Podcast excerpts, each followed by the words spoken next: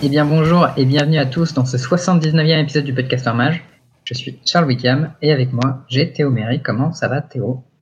Bah écoute, euh, ça va tranquillement. Tranquille, euh, tranquille. Petite euh, bière locale qui est en train d'être bu pendant ce podcast. Et, et puis ça tombe bien, puisque avec nous, en plus d'avoir un spécialiste de Magic, on a un spécialiste des bières, comme peut en ah témoigner la photo. Antoine, comment tu vas aujourd'hui? Ça va bien, ça va bien, et vous deux? Ah, du, coup, du, coup, du coup, ça va. regarde, c'est le stress, le pauvre. La première fois sur J'en peux plus, j'en peux plus, les gars. ça va bien, je suis content d'être là, ça fait plaisir. Ça fait 78 épisodes que j'essaye de venir et euh, c'est le premier où on m'invite enfin. Qu'est-ce qu'il faut pas faire? Ah ouais, comme quoi ça, ça paye les efforts, tu vois. Exactement. Il faut dire, il est, euh, donc pour, pour situer quand même, euh, Antoine a fait top 16 challenger du dernier Pro Tour. Voilà. Et qui du coup lui donne une qualification au second, au suivant en fait.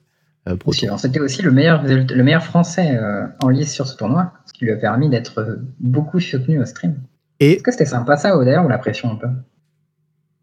Je sais pas si ça a foutu vraiment la pression. Euh, c'est plutôt satisfaisant au final de se sentir, euh, de sentir premier, premier français. Je, passais sur le stream, mais après, tu vois, je suis pas, je suis pas une, personne très connue, donc euh, quand je passais et que je voyais les gens m'encourager, c'était cool. Ça foutait plus la pression les potes qui te disent vas-y, vas-y, vas-y que les inconnus qui te disent vas-y, vas-y, vas-y au final. Ok. Moi, je trouvais ça plutôt cool. Il y avait plein de gens que je connaissais pas et qui étaient là en mode ouais, Antoine Foint, il en est où, machin et tout. Ouais, mais ça, au final, je le voyais pas tant que ça parce que je passais, je passais pas tant que ça sur le stream. Hmm. C'était souvent entre deux rondes en fonction du temps que j'avais. Et effectivement, quand je le voyais, c'est vrai que c'était agréable de voir les gens qui me disaient félicitations et qui me demandaient mon score. Ça fait toujours plaisir en tout cas, mais c'est sûr. Nice. Euh, dans, du coup, euh, ben, on va vous rappeler, euh, comme d'habitude, pour cet épisode, vous pouvez nous retrouver euh, sur Podbeans, Spotify, iTunes, Deezer, Podcast Addict et Twitch. Et euh, bah, le nom euh, moins fameux Discord avec son channel le PMU. Aujourd'hui. Il y a une, petite bière, ouais. Je sais pas si t'as vu. Oui, j'ai vu l'addition des petites emojis dans, dans le, titre des channels, qui est désormais symbolisé par une petite bière. Parce que je trouve que ça représente bien tout ça. C'est assez approprié, ouais. Ouais, ouais bien sûr. Donc, du coup, cette semaine, on va, on va parler un petit peu d'Antoine, parce que bah, mmh. c'est un, pote en commun, euh, donc surtout à Charles, de Charles qui connaît depuis, euh, depuis longtemps et puis euh, de moi plus récemment. Et avec lequel il a gagné le droit de se faire payer deux kebabs, je crois. Si, si les choses. On raconte une, histoire, une histoire de kebab à raconter. Ouais, on, racontera l'histoire du kebab. Donc, bah, cette semaine, on va parler un peu d'Antoine on va parler un petit peu euh, du euh, Championship et qui est euh, le Pro Tour. on va parler rapidement des spoils de Strixhaven. On a pris deux cartes chacun. petit point sur Magic Legend aussi parce que le jeu est enfin sorti en bêta open et du coup bah on, est légalement autorisé à faire un retour dessus en vrai. Donc moi j'ai essayé d'y jouer un petit peu et bon spoiler le retour il pas hyper positif. Hein. Petit point sur le tournoi de Thierry parce que c'est ce week-end je crois. Voilà. Tout à fait. Salut. Petit point plein, rapide, mais euh, bon, euh, The Goat, c'est important.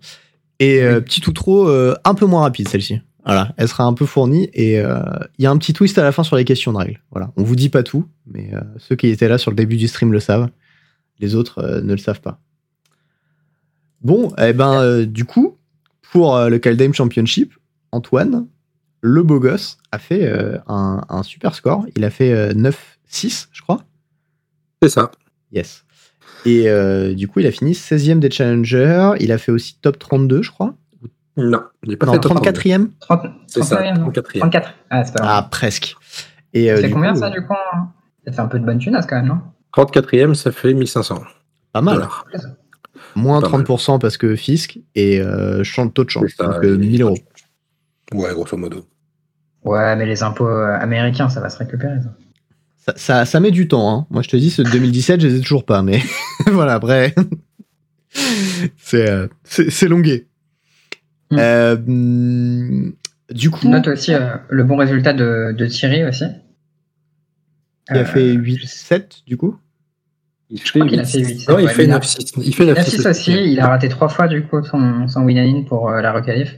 Oh. Ouais. Ça, c'était un peu triste pour lui. Putain. ah, c'est si dur comme fin. Ouais, il a eu une fin un peu abrupte et c'était un peu dur à voir. Je crois qu'il a, il a fait plus de wins en standard qu'en historique pour le coup, Thierry. il a fait une bonne performance en standard. Je pense qu'il avait un meilleur deck que nous en standard. Mm. effectivement, en historique, il a dû avoir un peu plus de matchs. J'ai plus son score exact en tête, mais euh, je sais qu'il a dû faire 2-1, 2-1 en standard, et du coup, il a dû faire 5. 5-4 du coup en historique. Fais gaffe que c'était approximatif, après on va venir te le dire et tout, les gens vont te tweeter, oh non, mais c'était pas le bon score. Ouais, mais c'est pas grave. Quand je sais pas faire des maths. Euh. les gens ils penseront juste qu'il est bourré, donc du coup ça va, tu vois. Ah, nice.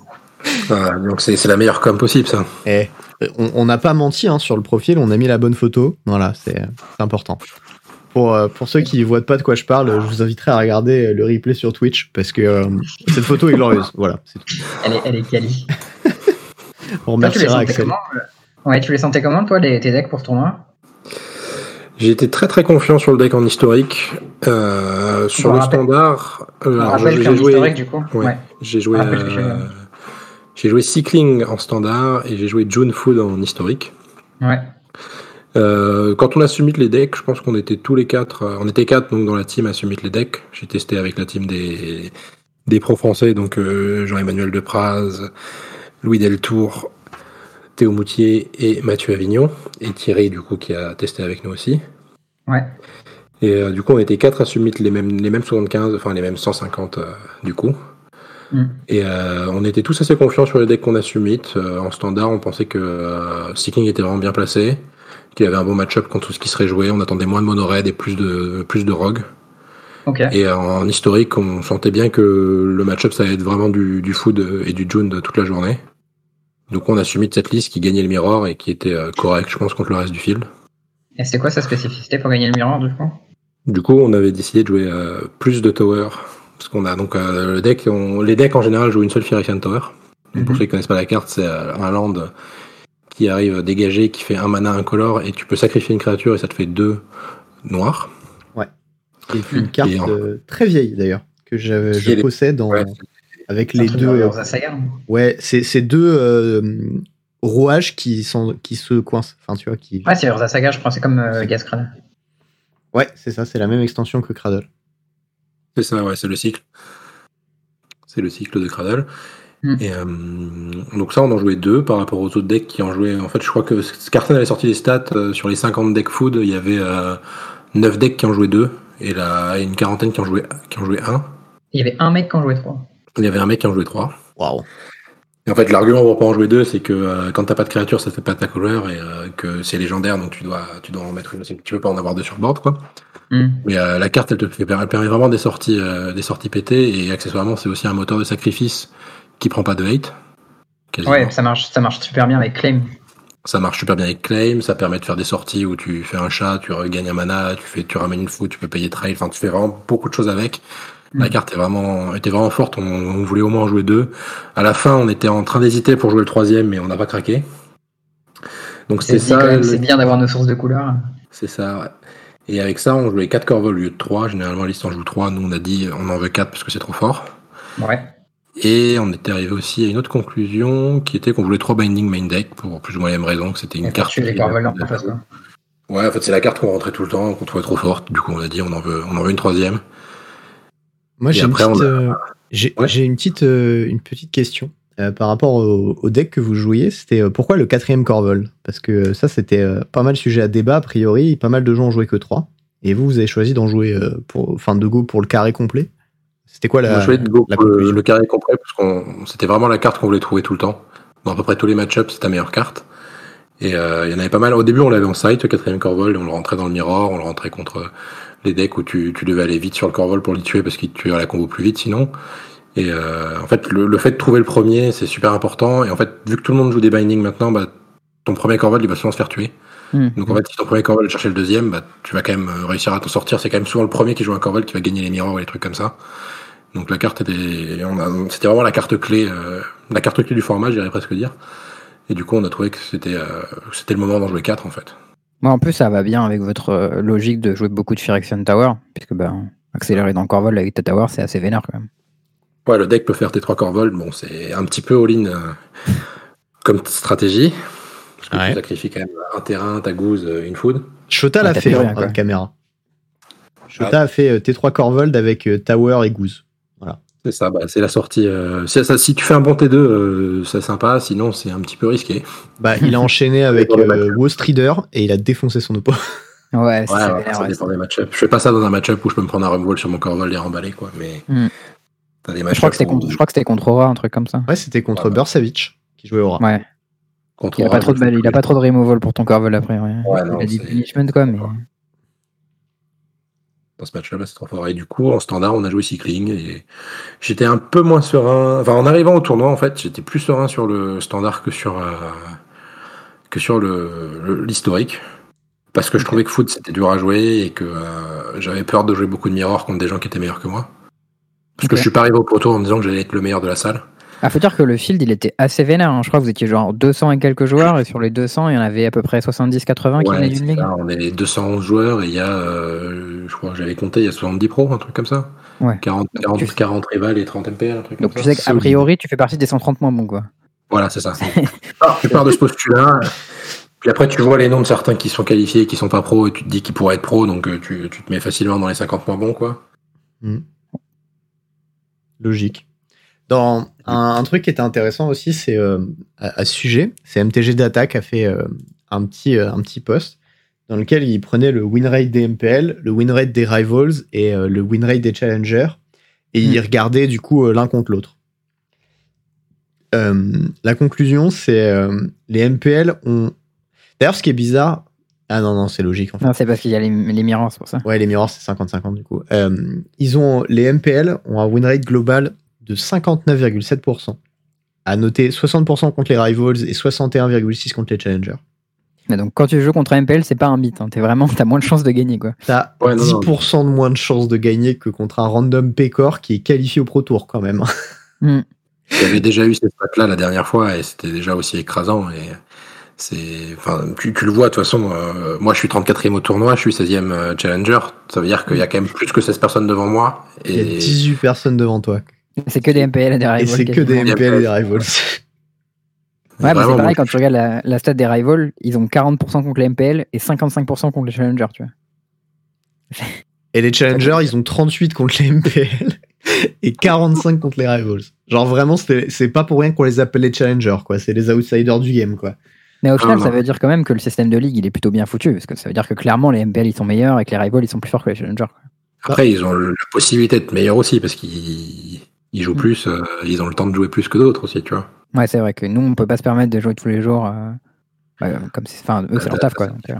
C'était ça qui était reproché, c'est que c'est des mecs que tu mets au sommet et que tu leur dis c'est votre boulot maintenant, donc forcément l'écart va se creuser avec les gens qui peuvent pas se permettre de partir en ligne sur le jeu. Bien sûr. Un truc aussi qui, qui, peut être intéressant de savoir, c'est toi, par rapport au test, en fait, combien de temps tu as joué et à quel point tu as testé en fait pour le tournoi? Ouais, bah moi j'avais pris une semaine de congé, donc la semaine avant de rendre les listes. Donc on rendait les listes la semaine avant le, samedi avant le Pro Tour. Non, le lundi, le lundi soir avant le Pro Tour.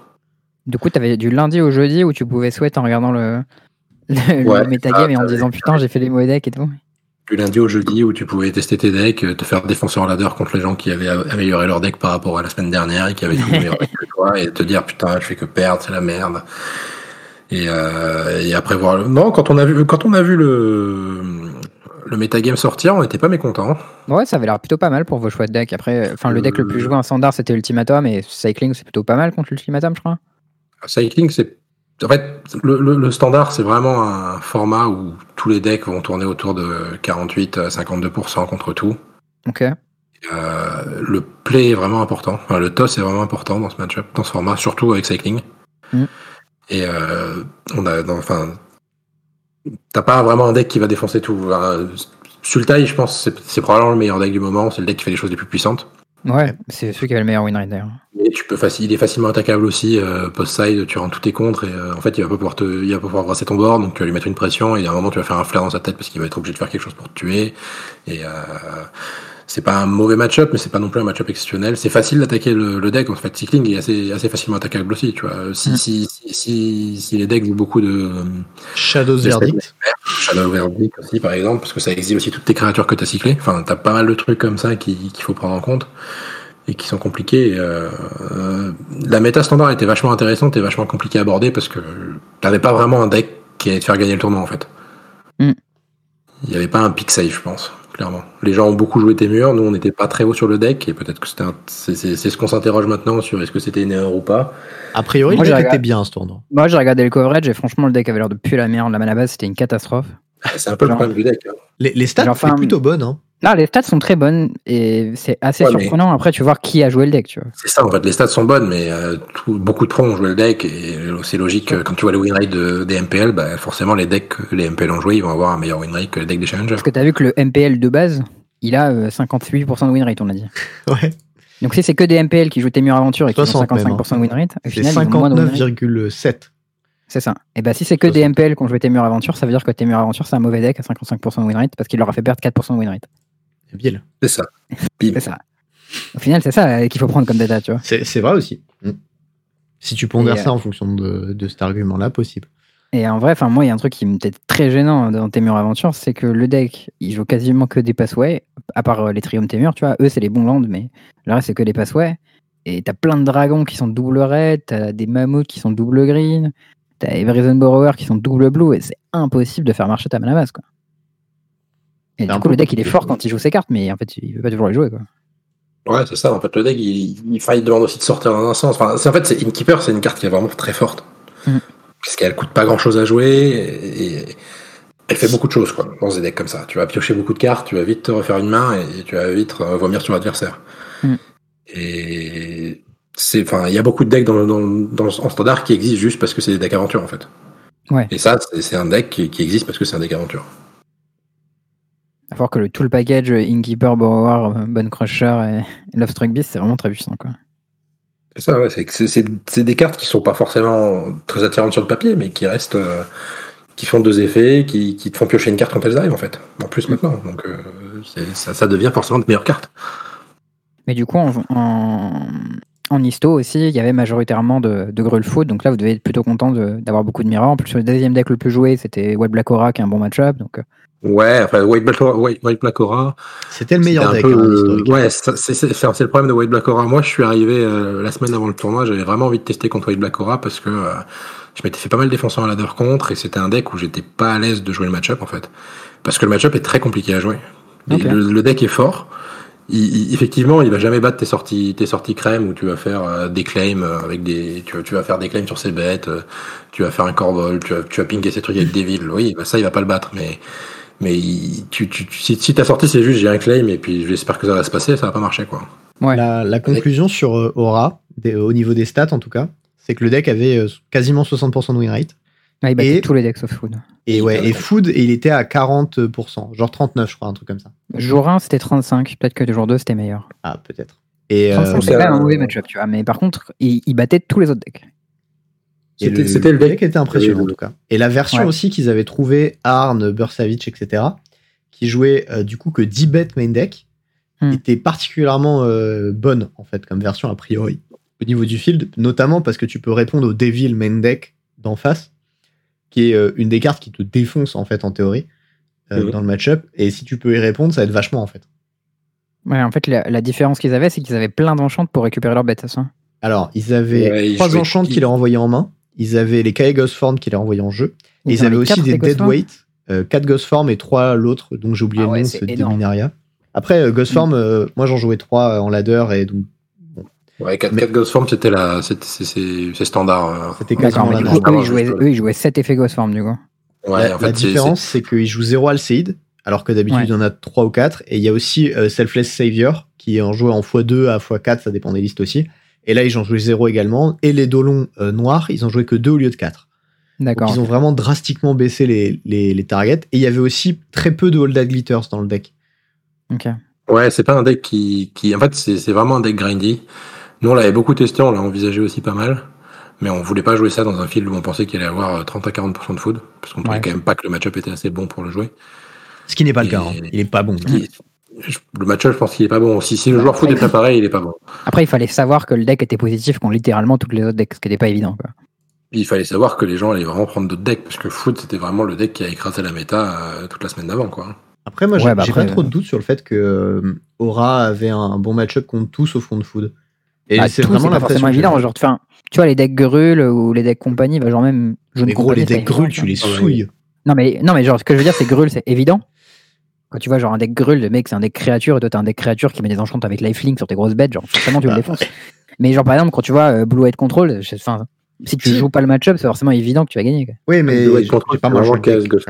c'était vraiment Chaos Ghost qui retourne le, le match-up, en fait. Avant, qu'il trouve. Enfin, la carte n'était pas évidente au début. Euh, les premières versions jouaient pas ça.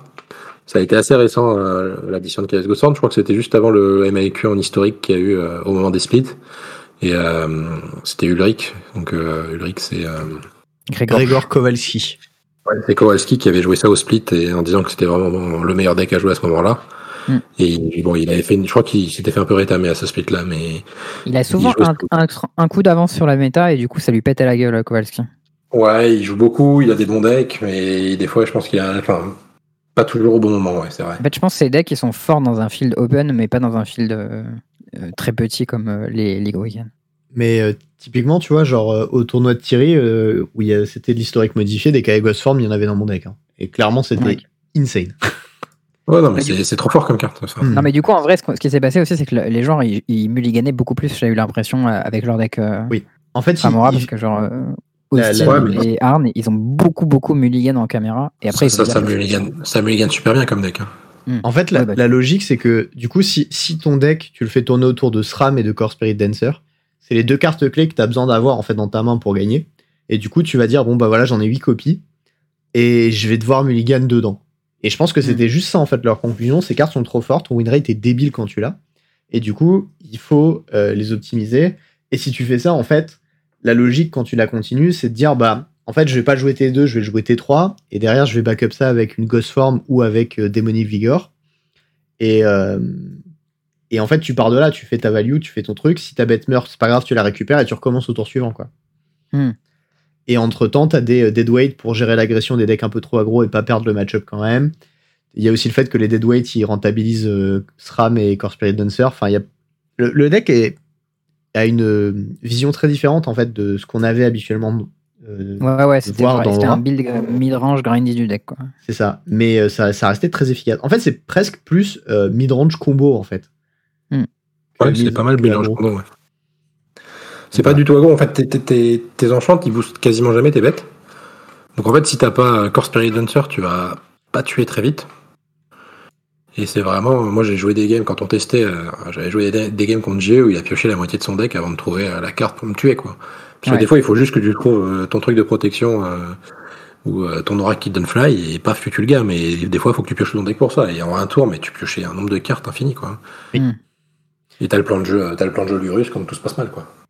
D'ailleurs, euh, en parlant de du, deck, il y a Arne Uschenberg, euh, qui a gagné euh, le, le, tournoi.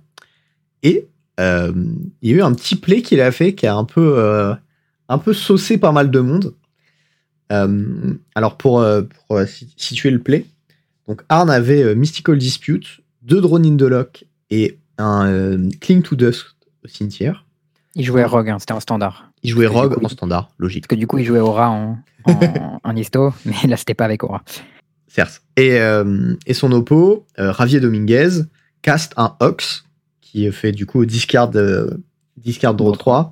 Into, il avait de quoi l'exiler avec, avec le coup d'escape et de, directement dans la foulée. Et ça l'aurait défoncé. Et ça l'aurait probablement défoncé. Quoique avec deux drones in the lock, en vrai, peut-être pas, mais bon. Donc, il n'avait pas, besoin, pas besoin de faire ce play pour gagner cette game. Hein. Ouais, il avait probablement pas besoin de le faire, mais du coup, il y a eu un play qu'il a fait, qui était euh, de faire drone in the lock sur euh, Innkeeper qui était en jeu sur le board adverse, en maintenant la priorité. En hmm. réponse à son drone in the lock, il a drone in the lock, du coup le Ox qui était sur la pile. Il a laissé ce premier drone in the lock résoudre, et ensuite, en réponse à son second drone in the lock, il a clean to dust le os, le ox qui était au cimetière en réponse à son propre spell. Ça, c'est euh, la, la, fameuse ligne quand ton adversaire joue euh, Passing Flames et que tu as une surgicale et un contre. Et que tu fais en réponse, je fetch. Ouais, c'est ça.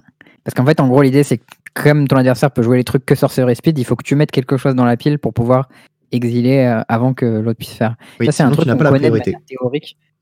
Euh, on l'a tous euh, déjà vu ce genre de choses de manière théorique, mais le voir au moment où tu es en finale de PT et tout, c'est quand même pas évident. C'était en top 8. Enfin, pas en top 8, mais pour le top 8, je crois. Ah si, c'était en top 8 Non, c'était la demi-finale, je crois. Ah, c'était le, upper final. J'avais zappé. Et, et, ensuite, il y a Oliver Tomaiko, qui est du coup un champion national américain qui a euh, et puis bon très très gros joueur aussi qui joue oh, il a gagné 12 milliards de trucs au SCG ouais qui fait qui aime bien faire le beau gosse sur Twitter euh, en slip un peu un peu moulant et les, les pecs en avant mais bon et, euh, et en fait il a pointé il a dit en fait le, le play ça aurait été juste de dispute locks en réponse à la dispute de faire drone in the lock toujours sur le, le et du coup en réponse à ta dispute de le cling to dust ce à quoi Arn a répondu il a dit oui je sais Cependant, j'étais pas sûr que Arena fonctionne correctement et me laisse mon Mystical Dispute en pile. Et du ah. coup, il a, il a eu peur de ça. Et c'est pour ça qu'il a, et il expliquait, en fait, il disait, c'est pour ça que j'ai pris autant de temps à le faire. C'est parce que euh, j'avais un doute sur le fait qu'il allait pas me dégager ma dispute de la pile. Hmm. Et, euh, et alors, ce qui est, moi, j'ai trouvé ça hyper intéressant. Et euh, ce, qui est, ce qui est hyper drôle, c'est que, en vrai, je pense que c'est vraiment next level son truc parce que prendre en compte les bugs d'Arena, c'est ouais, plutôt, bien vu. C'est vrai que c'est plutôt euh, next level. Et du coup, il a buté un keeper qu'il n'avait pas besoin de buter juste pour pouvoir faire ça. Ouais. Et, après, peut-être qu'il mytho, tu vois, peut-être qu'il avait pas vu. Mais je pense que, enfin, moi je crois à la bonne foi du gars. arrivé à faire là, faire ça, t'as pas vraiment de raison de mytho à mon avis. Ouais, puis bon, le, le play enfin, les, franchement, les deux plays se défendent. Mais ce qui est, voilà, c'était un très beau play. Et euh, c'était un truc, moi je l'avais, en fait je l'ai vu en live et du coup direct sur le Discord j'ai fait putain, c'est vraiment le play, euh, le, pulse que j'avais vu sur MTGO. Et ensuite il y a Pivi qui a tweeté cet exact pulse mais en papier. Ouais. Et, euh, et enfin vraiment dans la foulée, qui était un truc de Yuka, Yuta Takahashi et qui est Vendilion. Et c'est le fameux puzzle Passing Flame Surgical avec le contre. C'est exactement ça. Et le fetch, très important le mm. fetch. Parce que bah, si pas le faire, pas le faire. Donc, du en coup, vrai, je crois que tu peux mettre n'importe quoi en pile si t'as une cap activée sur ta. Oui. Mais du coup, c'est Past in Flame en pile. Toi, en réponse, tu fetch. En réponse à ton fetch, tu comptes le Past in Flame. Et en réponse à ton fetch qui est toujours sur la pile, tu surgical le Past in Flame pour éviter que ton oppo le flashback. Et avant, tu pouvais le faire sans fetch si t'avais un Death, un Death Red Shaman, ça marchait aussi. Euh, pourquoi En Legacy, bon, marche pas en moderne. Mais... Ah oui, ok. Voilà. Du coup, euh, ça sert à quelque chose de faire des, euh, des puzzles et des trucs comme ça euh, et d'apprendre les points de règle un peu précis. Donc, ça, ça sert, mais comme, comme disait Pierre Dagen, ce qui est important, c'est pas de résoudre les puzzles, c'est de les voir. C'est vrai. Et voilà. Et je pense qu'il y a très peu de gens dans, des conditions de, dans ces conditions précises auraient vu ce puzzle, en fait. Je pense mm. que beaucoup de gens auraient été capables de le résoudre, mais je pense que peu de personnes l'auraient vu, et c'est ça qui fait que Arn a vraiment été ouf sur ce PT et qui mérite vraiment de l'avoir gagné parce qu'il a vu, il a tout vu. Tu vois. Et ce ah, côté-là, il, a très très bien joué pendant tout le, tournoi. Après, il a quand même euh, bien pioché. Hein. Alors oui, mais il a quand même vachement bien joué. Hmm. Qu'est-ce que tu dis, Antoine? Il faut, il faut des deux pour gagner un tournoi, de toute façon. Ouais. Ça, ah, c'est pas moi qui vais contredire. Hein. Il n'y a pas de miracle. Il y a euh, un autre petit truc qui est arrivé aussi euh, pendant ce, ce PT. Enfin, ce PT, ce championship. Bon, c'est bon. On va dire PT. PT. Hein, vous avez compris, PT, Pro Tour. Hein, voilà, c'est l'ancien nom. on est des vieux. On est des boomers, si vous voulez. Bref. Euh, il s'est passé euh, deux trucs. La deuxième ayant eu lieu en top 8, mm. qui est euh, Shahar contre Gregor Kowalski.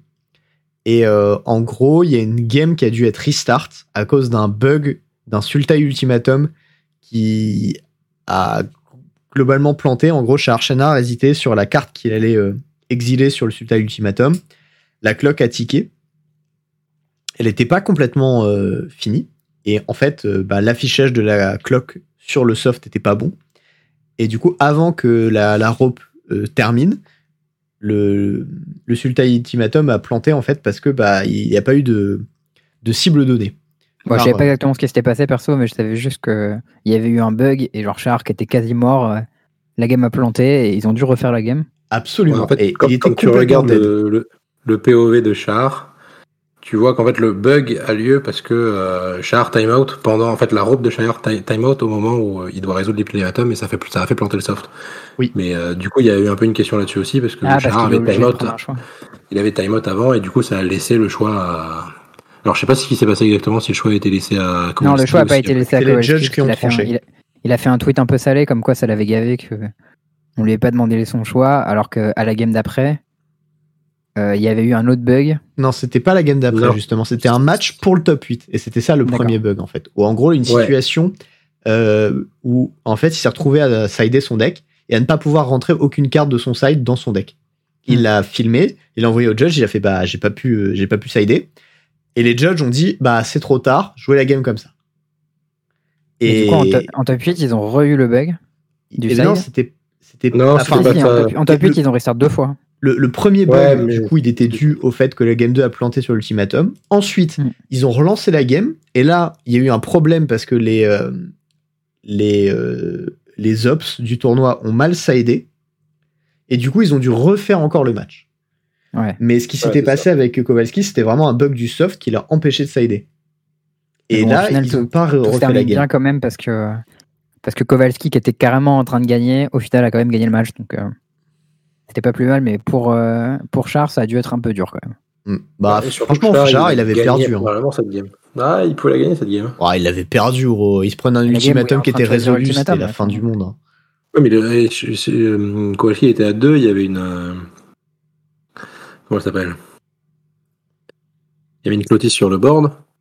Et en fait, autour de Kowalski, enfin autour de Char, Kowalski mourait en fait ah, d'accord. En fait, ce qui s'est passé, c'est que Char n'a pas pu faire un choix, donc il y a eu Vorinclex et euh, Tibel qui ont résolu, et du coup, il a exilé les. C'est pour ça qu'il n'est pas mort. Mais en fait, si normalement, il peut jamais laisser il peut jamais laisser le Tibalt, et il a un shot. Donc en fait, on sait pas trop s'il aurait pas gagné cette game, Char. D'accord. c'est quand même chaud pour lui, mine de rien, ouais. Donc voilà. C'était compliqué comme situation, ouais. Comme, euh, comme il dit sur Twitter, euh, e-sport ready. Hein. ouais, bah écoute, euh, pour où on en est maintenant, on peut plus faire grand chose, hein, mais bon, c'est. Euh, c'est relou quand ça arrive, ce genre de choses, et, euh, on espère que ça arrivera plus trop. Bah, il y, a, des vrais bugs de soft sur, sur, sur le jeu, et ils sont vraiment problématiques, quoi. Hmm. Donc voilà. Si on parlait plutôt de choses sympas. Et oui, d'Antoine, n'est-ce pas? Ouais, on va parler un peu de, de l'histoire d'Antoine. Est-ce que tu vas nous raconter des choses, Antoine? Tu commencer par des choses simples, ton premier souvenir de Magic? Mon premier souvenir euh, de Magic. La première fois que tu vois des cartes. Bon, j'étais en primaire. Je me, souviens, je me souviens de cartes en primaire. Ouais. Je jouais, euh, je jouais pas vraiment à Magic. Hein. On avait des cartes et t'avais des gens qui avaient des cartes, donc t'avais envie d'avoir des cartes. Ouais. Et t'échangeais des, des cartes de merde comme des cartes de merde parce que ce qui plaisait aux gens, c'était pas les bonnes cartes. Eh non, c'était les cartes jolies. Tout le monde voulait les 7-7 pour 7. Et, et, ouais, les gros dragons, les gears et tout. J'avais mon but, comme j'étais en primaire, c'était de collectionner euh, toutes les cartes étoile étoile. Ah. Donc euh, j'avais ouvert celui qui n'a pas d'âme et puis je cherchais, euh, j'avais, le gobelin. Euh, je sais plus les noms des autres. Je les avais pas tous trouvés, mais je trouvais ça trop cool comme concept d'avoir des étoiles étoiles parce que du coup j'avais vraiment les plus grosses bêtes si je voulais, tu vois. Ouais, moi j'avais celle qui ignore la prudence là quand j'étais en primaire. Celle qui ignore la prudence. c'était déjà un elfe qui était XX et c'était le nombre d'elfes en jeu.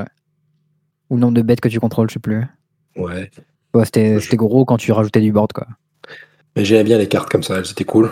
Et du mm. coup, euh, bah ça, c'était mon premier souvenir. Après, je me souviens de mon premier draft aussi, qui était plus tardif, mais peut-être plus marquant que, que ce genre d'anecdote. Bah, vas-y, raconte.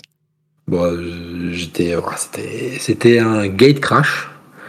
J'avais jamais drafté de ma vie, et puis j'ai ouvert une abomination, euh, le truc étoile étoile d'ailleurs, tiens, pour changer ah. le nombre de cartes pour tous les cimetières. Alors j'ai slam ça.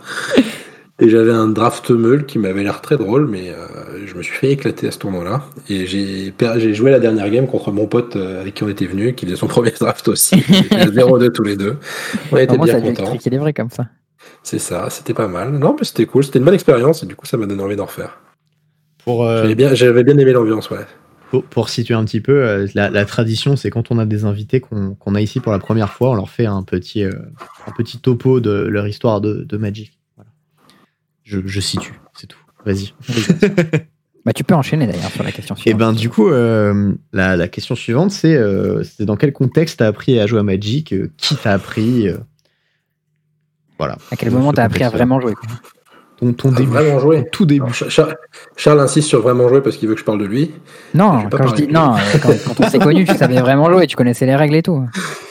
Non, euh, j'ai commencé à jouer. Enfin, c'est. Je pense que c'est mon cousin qui m'a pas mal amené sur Magic. Si c'est si c'est Charles qui t'a qui t'a appris à jouer, t'es mal barré quoi. hein, C'est- Ça Ouais, aujourd'hui, c'est à la Sultai, enfin tu vois genre. Bah non, il aurait joué Sultai et pas et pas Cycling et ça aurait été la fin quoi. Non, parce qu'on jouait ensemble, mais il jouait, il jouait jamais le même deck que moi, Antoine. Ah non, parce que la technique, c'était Charles, il achète les cartes et moi, je lui pique les cartes qu'il achète. Donc, j'étais obligé de jouer les cartes qu'il jouait pas, tu vois. Eh ouais. C'était la fameuse technique. Ah mais il avait tout compris en fait, putain. hein. Du coup, j'avais les mêmes perfs que Charles, mais j'avais les decks moins bien.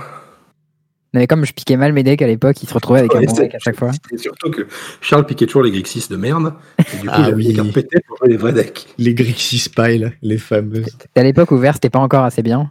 J'avais pas été, euh, été convaincu, et du coup, euh, Il y avait pas encore eu Rooko, t'inquiète. Ouais, c'est ça.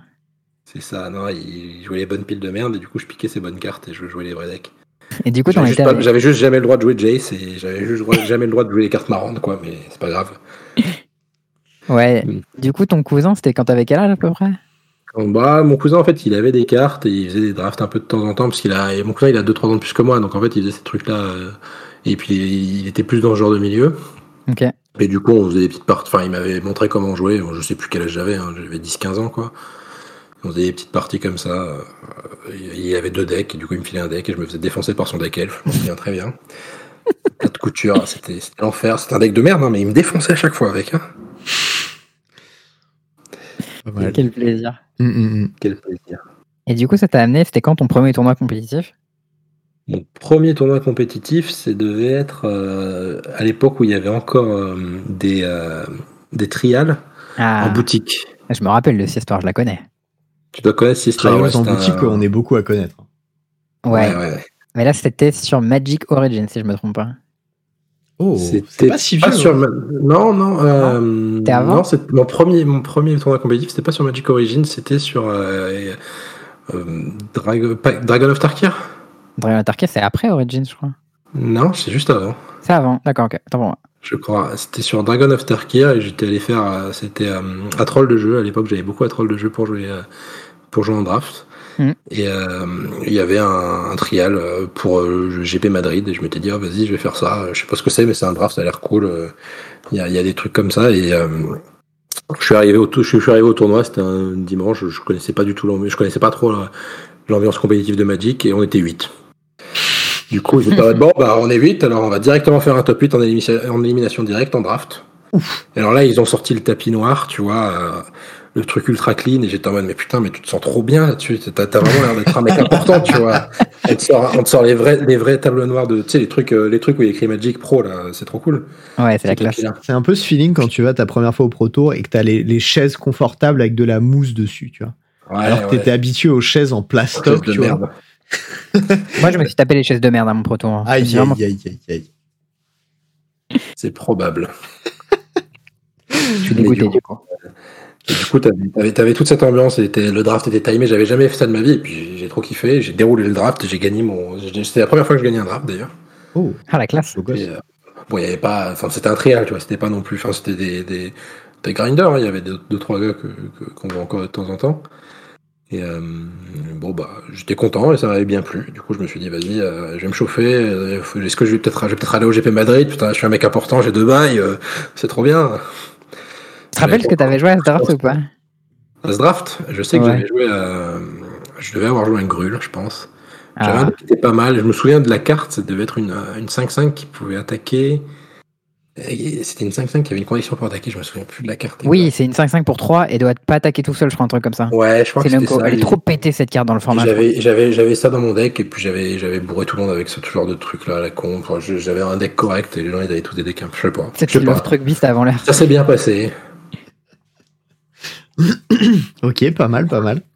Nice. Et du coup, euh, GP Madrid, vas-y. Hein. Ouais, je suis pas allé au GP Madrid. Ah, hein, merde. du Ouais, coup, mais j'avais mes deux bails. Aïe, c'est sais, aïe. j'étais là c'est à peu près à ce moment-là qu'on s'est rencontrés, non? Ouais, c'est à ce moment-là où on s'est rencontrés, c'était l'été, euh, du coup ça devait être l'été 2000 2015. Mais du coup, 2015, vous deux, ouais. vous vous êtes rencontrés dans le cadre de, de vos études, non? C'était ça? Ouais, en fait, Charles et, Charles et moi, on a fait la même école. Ouais. Mm. Et euh, Charles, c'était l'année où, euh, où il allait reprendre le bureau euh, de l'association de jeux société de l'école. Et du coup, moi, j'étais chaud pour, euh, pour aller dans l'association. C'était, j'étais pas resté beaucoup, j'avais pas encore testé trop l'association, mais ils faisaient des drafts à 5 euros. Alors moi, j'étais bouillant, tu vois. Ah oui, ah, on avait plein de drafts. Vas-y, c'est insane. Ça. À 5 euros, il y a que des. Ouais, c'était insane comme deal. Et du coup, euh, du coup, j'étais chaud pour reprendre l'assaut aussi. Et du coup, c'est comme ça que j'ai rencontré Charles. Et du coup, on s'est chauffé à faire des tournois. On est allé à des, des GP tous les deux en amoureux. Et c'était cool. Ouh. On a fait le GP. Euh, après, après le GP Madrid, c'était pas longtemps après. C'était le GP Lyon, ouais. Ouais. Le premier GP qu'on a fait du coup tous les deux. Comme quoi, quand tu disais que Safia avait l'habitude de partager avec Charles, euh, tu le pensais vraiment. C'est beau. Ah bah il m'a connu avant Safia, Charles. Antoine. Incroyable. Ok, ok. Et bah, du, coup, tu, veux, tu, veux, nous raconter ouais, un peu ce qui s'est passé jusqu'au. Enfin, moi, je la connais l'histoire, mais c'est pour les autres, bien sûr. ah, bah non, moi, je ne connais pas tout. Dis-moi tout. Tout ça, il est pété. ça fait beaucoup entre tout ça, il est pété. Ah, t'es pas obligé de tout raconter en détail. Hein, non, bah, il n'y a pas non plus milliard de choses à raconter. Hein. Du coup, hein, on a. On a pris goût à faire CGP, et puis avec Charles, du coup, comme on était deux, bah, tu te chauffes déjà beaucoup plus à, bouger un peu à l'étranger. Au fur et à mesure, bon, t'es étudiant, donc t'as pas de thunes. Donc au début, on faisait que les GP en France. Ouais. Puis après, au fur et à mesure, on a commencé à chauffer, à, faire des GP un peu plus loin et à toujours faire des perfs de merde, toujours pas gagner. Mais on, kiffait bien. Et puis au fur et à mesure, en fait, tu, joues, tu rencontres des gens, puis tu commences à te faire pote avec des gars qui, qui font que tu joues à chaque fois en finale de PTQ, qui s'appelle Jean-Emmanuel Depraz, et puis au final, tu es pote avec eux. Putain, il me défonçait à chaque fois en PTQ, c'était un truc de ouf. La première fois que je l'ai ah battu en, en top 8 de PPTQ, c'était la folie, tu vois c'est vrai que c'est marrant parce que tu vois tous ces gens-là que tu, tu, croisais avant qui étaient, euh, qui étaient des bons joueurs et qui n'étaient pas forcément devant de la scène, maintenant tu les croises euh, en MPL. Les croises, euh, Lol. En MPL ouais, mais c'est ça. Pas tous, mais tu vois, il y a beaucoup de gens avec qui on, on, était potes qui commencent à faire des bonnes perfs et c'est assez sympa, tu vois. Moi, je me souviens que mon, mon, premier voyage de PT en avion, j'en avais fait un bout avec Thierry. Et, et là, du coup, tu sais, enfin, on, on se connaît bien maintenant avec Thierry, mais du coup, c'est marrant, quoi c'est des gens avec qui euh, tu as commencé. Déjà, lui, à l'époque, je savais que c'était un gros joueur. Je l'avais déjà joué, mais sur mon terrain à moi, donc c'était en moderne, donc ça allait. Et, euh, et non, vraiment, tu sais, enfin, un, peu ce, ce feeling, t'es en mode, oh putain, et tout, je parle à Thierry. Genre, mon premier PT où je suis revenu dans le train, il y avait Jean-Emmanuel Despraz et Gabriel Nassif, tu vois. t'es en mode, tu te sens bien, tu vois, genre, t'as Gab en face de toi et tout, tu discutes un peu dans la RERB. Et genre, euh, bon, JE, je le connaissais parce que euh, je le connaissais depuis euh, Magic Corp, ça faisait 4 ans qu'on se connaissait, donc j'étais pas impressionné. Et puis à l'époque, bah, il était pas impressionnant non plus, tu vois, faut rester, voilà. Non, mais c'est vrai, genre, et en gros, le, le PT qu'il avait fait, c'était Albuquerque, et il avait pas fait Day 2, et moi j'avais fait Day 2.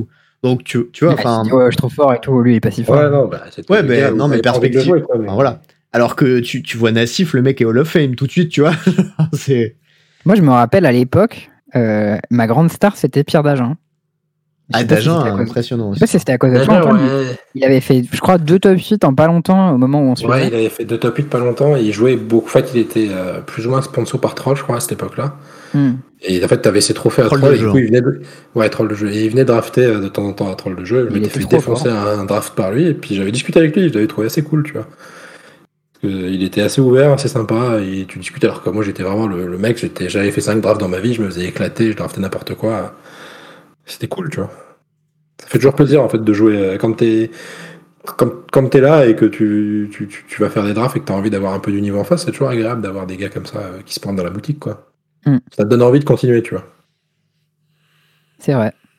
Je trouve. C'est vrai que le, le fait d'arriver dans un, dans un shop, dans un contexte où euh, bah en fait t'as des gens, tu sais que c'est des, des, vrais gros compétiteurs qui sont, qui sont très très solides, etc. Forcément, ça motive de ouf. Moi, je me euh, rappelle qu'à cette époque-là, on se chauffait pas mal pour aller drafter à Uchronis, qui était pas très loin de l'école. Parce, qu'il y a des parce que bah, on savait qu'il y avait des bonnes tables, quoi. Et c'était cool. Il y avait des bonnes tables à Uchronis, ouais. Et on se disait, voilà, si tu dis ton draft à Uchronis, bah t'as bien joué, quoi, et t'es content. Ah, mais d'ailleurs. Euh, d'ailleurs, euh, excusez-moi, en parlant de, de bonnes tables de draft, hmm. parce que il y, a, y, a, un petit event, ah. on n'en a pas parlé. Ouais, mais, je pensais qu'on en parlerait. Je pensais qu'on en parlerait en même temps qu'elle grand tournoi, puisque c'est juste après. Ah, ah, écoute, tant pis, je l'ai introduit. Vas-y. Je suis lancé. Euh, du coup, il y a un petit, vraiment petit, petit draft comme ça, avec euh, probablement un total d'une dizaine de top 8 de GP dans, dans le pod. Je suis pas tout à fait sûr, mais ça doit être dans ces eaux-là. Combien de top 8 de GP limité je, Bah, moi, je contribue pas en tout cas. Bref, on va jouer, euh, on va jouer du coup à 8, 8 streamers, notamment Swift, Jean-Emmanuel Depraz, Raphaël Lévy, etc devait y avoir euh, Louis Samuel Deltour aussi, mais il a eu un empêchement et du coup, je l'ai remplacé. Je suis sûr que c'est Raph que la moitié les top 8. Ouais, c'est fort possible, mais c'est une machine, Raph aussi. Genre, déjà, il est là depuis hyper longtemps et en plus de ça, c'est une putain de machine. Donc... En plus de ça, il est fort depuis tout ce temps. ça fait longtemps qu'il est fort. Et, euh, et, du coup, on va faire un, un, fight for sub. Alors, juste pour expliquer vite fait, euh, l'idée c'est que le gagnant, il remporte 5 euh, subs de chacune des personnes ici. Donc, euh, ah ouais, ça te met bien du coup. Du coup, ça, ça fait 25 subs. Non, 35, subs au total. 5 x 7. C'est pas mal les mathématiques pour jouer à Magic. T'inquiète. Et, et, donc voilà, moi je participe à ça. C'est organisé par Torino et on va tous le streamer. On va faire un gros stream squad et, et ça va être le feu. Genre, voilà, si tu draft Kaldheim, BO3. Et c'est ce week-end, samedi le 3 avril, je hein. crois. C'est le soir. Oui, c'est 20h, je crois, ou 19h. Je, je, me souviens plus exactement des horaires, mais c'est en début de soirée. Bah, je crois que euh, le, but, c'est que comme Thierry fait son tournoi avant, il faut que le tournoi soit terminé pour qu'il puisse enchaîner. Il n'y a pas les Torino aussi ce week-end? Non. Non, c'est ça la place. Torino Tournament, c'est la semaine soit d'après, soit d'encore après. Attends, je check. Et donc, si vous voulez euh, me mater ou mater Swift ou mater euh, Jean-Manuel Despraz ou mater Bess Marmotte ou mater Raphaël Lévy, ou bref, vous avez compris.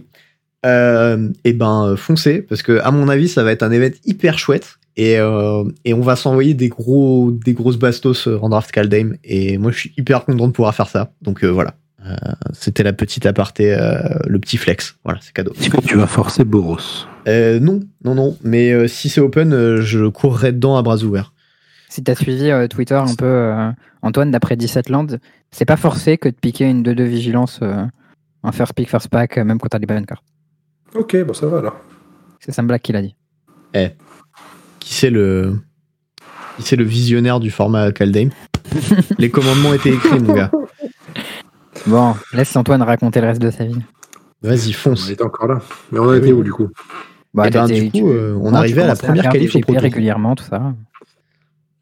Et du coup, oui, je faisais des GP régulièrement. Euh, voilà. C'était bien. Il est mort de rire, le pauvre Théo. fatigue. bon, du coup, t'as fait plein de GP. Et... des PPTQ aussi. De quoi? Des PTQ. Des PPTQ aussi. Non, pas des PTQ, non, des PP. Je t'avais bourré une ou deux fois euh, dans des PTQ euh, parisiens. On s'est joué quelques fois. J'ai plutôt le souvenir d'être positif contre toi, mais. Je sais que tu m'avais bourré une fois où tu jouais UI Tora avec des Adanto Vanguard et moi ah, je jouais Tokyo deck. Ce deck, c'était vraiment la plus grosse arnaque, quoi. Je tiens à dire que j'avais gagné ce tournoi et que ma seule défaite, c'était Antoine. Voilà. Quand il m'a sorti, il m'a dit je vais jouer ça. Je lui ai dit mais qu'est-ce que c'est que cette merde? Pourquoi tu te fais du mal? C'est vachement bien comme deck. C'est trop rigolo et tout. Et après, il a fait top 8 et moi, j'ai fait genre. Je voulais pas jouer sérieux ce tournoi. J'étais en mode j'en ai rien à foutre de ce tournoi. Il a l'air trop drôle ce deck. Vas-y, je vais jouer ça.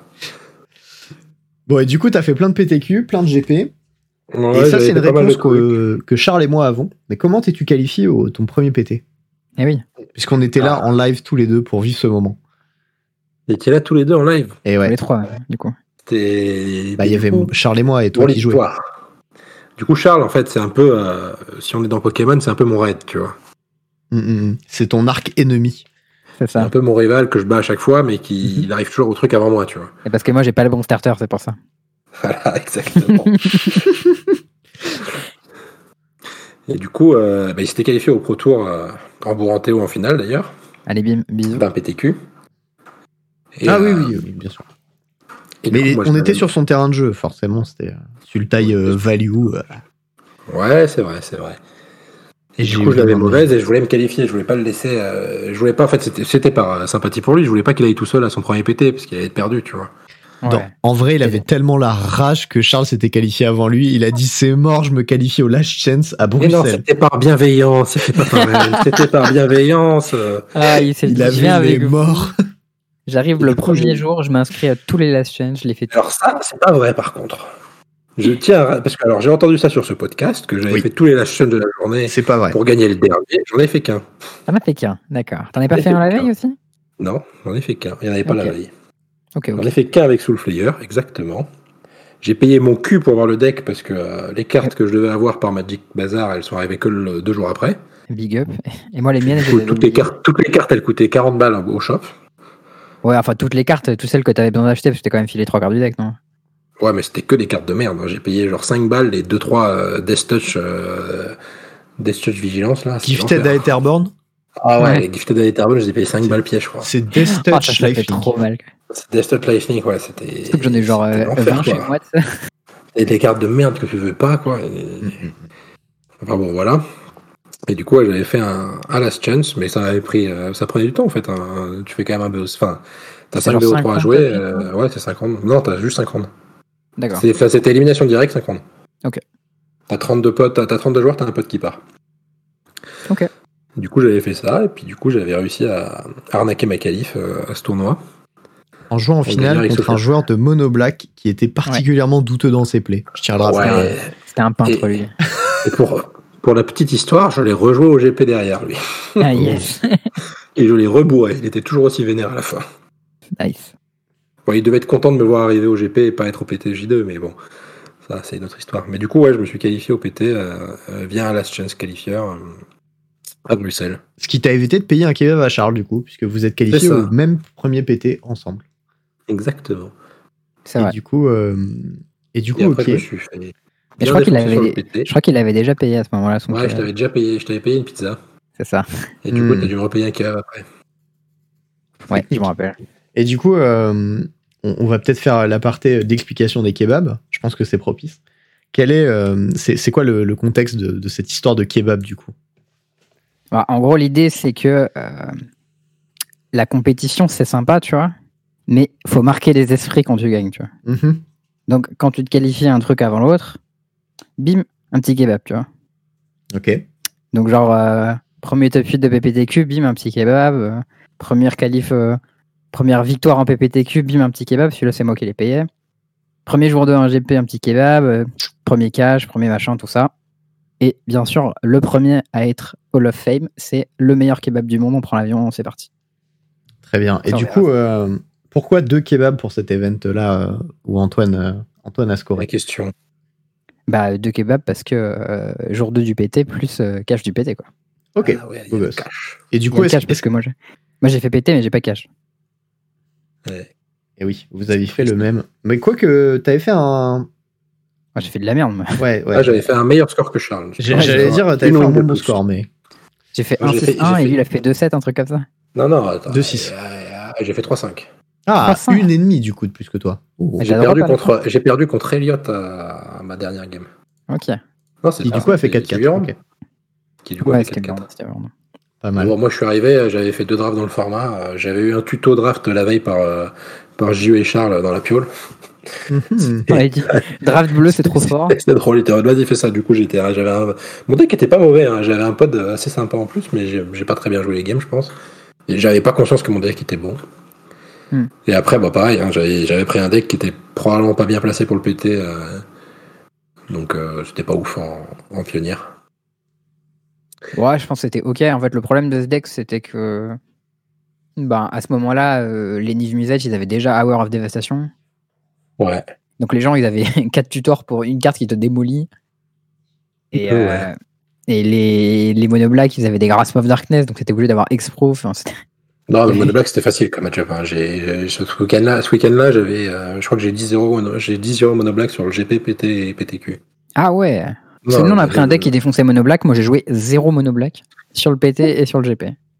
Écoute, moi j'avais un deck qui perdait contre Mono Black et j'ai fait 1-1. C'était pas mal. Ça va. Je t'en ai bien sorti. C'était les Fenslayer Paladin. Meilleur call. Euh, bon, du coup, petite question. Euh, Peut-être que tu n'auras pas de réponse, mais c'est un peu les Mm. questions euh, en tant que, qui te définissent en tant que joueur. Mm. Est-ce que, euh, est-ce que ça t'est déjà arrivé de break un format? Si oui, lequel? Et euh, sinon, euh, quel était ton meilleur call dans une méta? Break un format, je sais pas si j'irai jusqu'à dire que j'ai break un format moins. Mm. Et euh, les deux meilleurs calls que j'ai eu, on va dire qu'il y en a un, c'était pas vraiment moi. Celui qui m'a permis de me qualifier au PT, c'était le deck d'Eliott, le Naya Sky. Je pense que c'était un très bon call sur le moment, mais je dirais pas que c'est le mien. Ouais. Mais c'était un beau call. Et le moment un où j'étais vraiment content de mon deck, c'est la fois où j'ai gagné un, un PPTQ. Je me rappelle de cette histoire. Et j'avais piqué un deck, c'était... euh, alors la méta, c'était quand tout le monde jouait Zombie et Témur Énergie. C'était les Mm. deux decks qui étaient beaucoup joués. Et j'avais sorti un deck euh, Témur, ouais, c'était une forme de deck ramp. C'était Témur Émerge. Mm. Donc Bah, pour deck ceux qui connaissent pas la mécanique. C'était pas un deck d'Eliott, ça. Ah, c'était pas celui-là qui était. Euh, C'était pas celui-là. Eliott, c'était une version dégénérée de ce deck qu'il avait fait. Eliott, il jouait 4 couleurs émerge. Il était, c'est un des decks que j'ai préféré à Magic, hein, ce, ce 4 couleurs émerge. Delirium, enfin, il avait tout ce deck, c'était. Des zombies émerge Delirium. Il y avait tout. Des zombies émerge. T'avais vraiment tout dedans. Euh. Et, mais alors, c'est pas celui-là que j'ai. Mon meilleur, du coup, c'était pas celui-là mon meilleur call, c'était euh, Témur émerge. Donc, tu jouais euh, des avec retourne. Donc, c'est un, un, instant qui, pour 3 mana, fait 2 dégâts à toutes les bêtes. Et si tu joues une créature à 7 d'endurance ou plus, ou, 7 de force, CMC, c'est un, un, un, créature colorless CMC 7 ou plus, je crois. Ouais, voilà. Créature colorless CMC 7 ou plus. Tu, le flashback du cimetière, il met 5 à tout le monde. Et c'est gratos. Complètement, et c'est gratos. Du coup, je jouais ça avec euh, des Elder Deep Fin, qui est donc ma carte préférée de Magic, je pense, depuis longtemps, mm. qui est en gros une 5-6 flash. Pour 8. sur les stats, pour 8. Et euh, tu peux émerge. Donc, émerge, c'est que tu sacrifies une créature et tu déduis le coût de, de la, créature sacrifiée au coup d'émerge. Au coup d'émerge, et c'était émerge 6.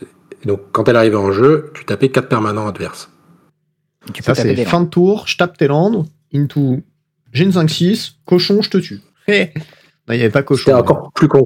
C'était euh, c'était à ton upkeep, je flash un truc, euh, je tape tes landes, euh, à la fin de ton tour, je reflash un autre.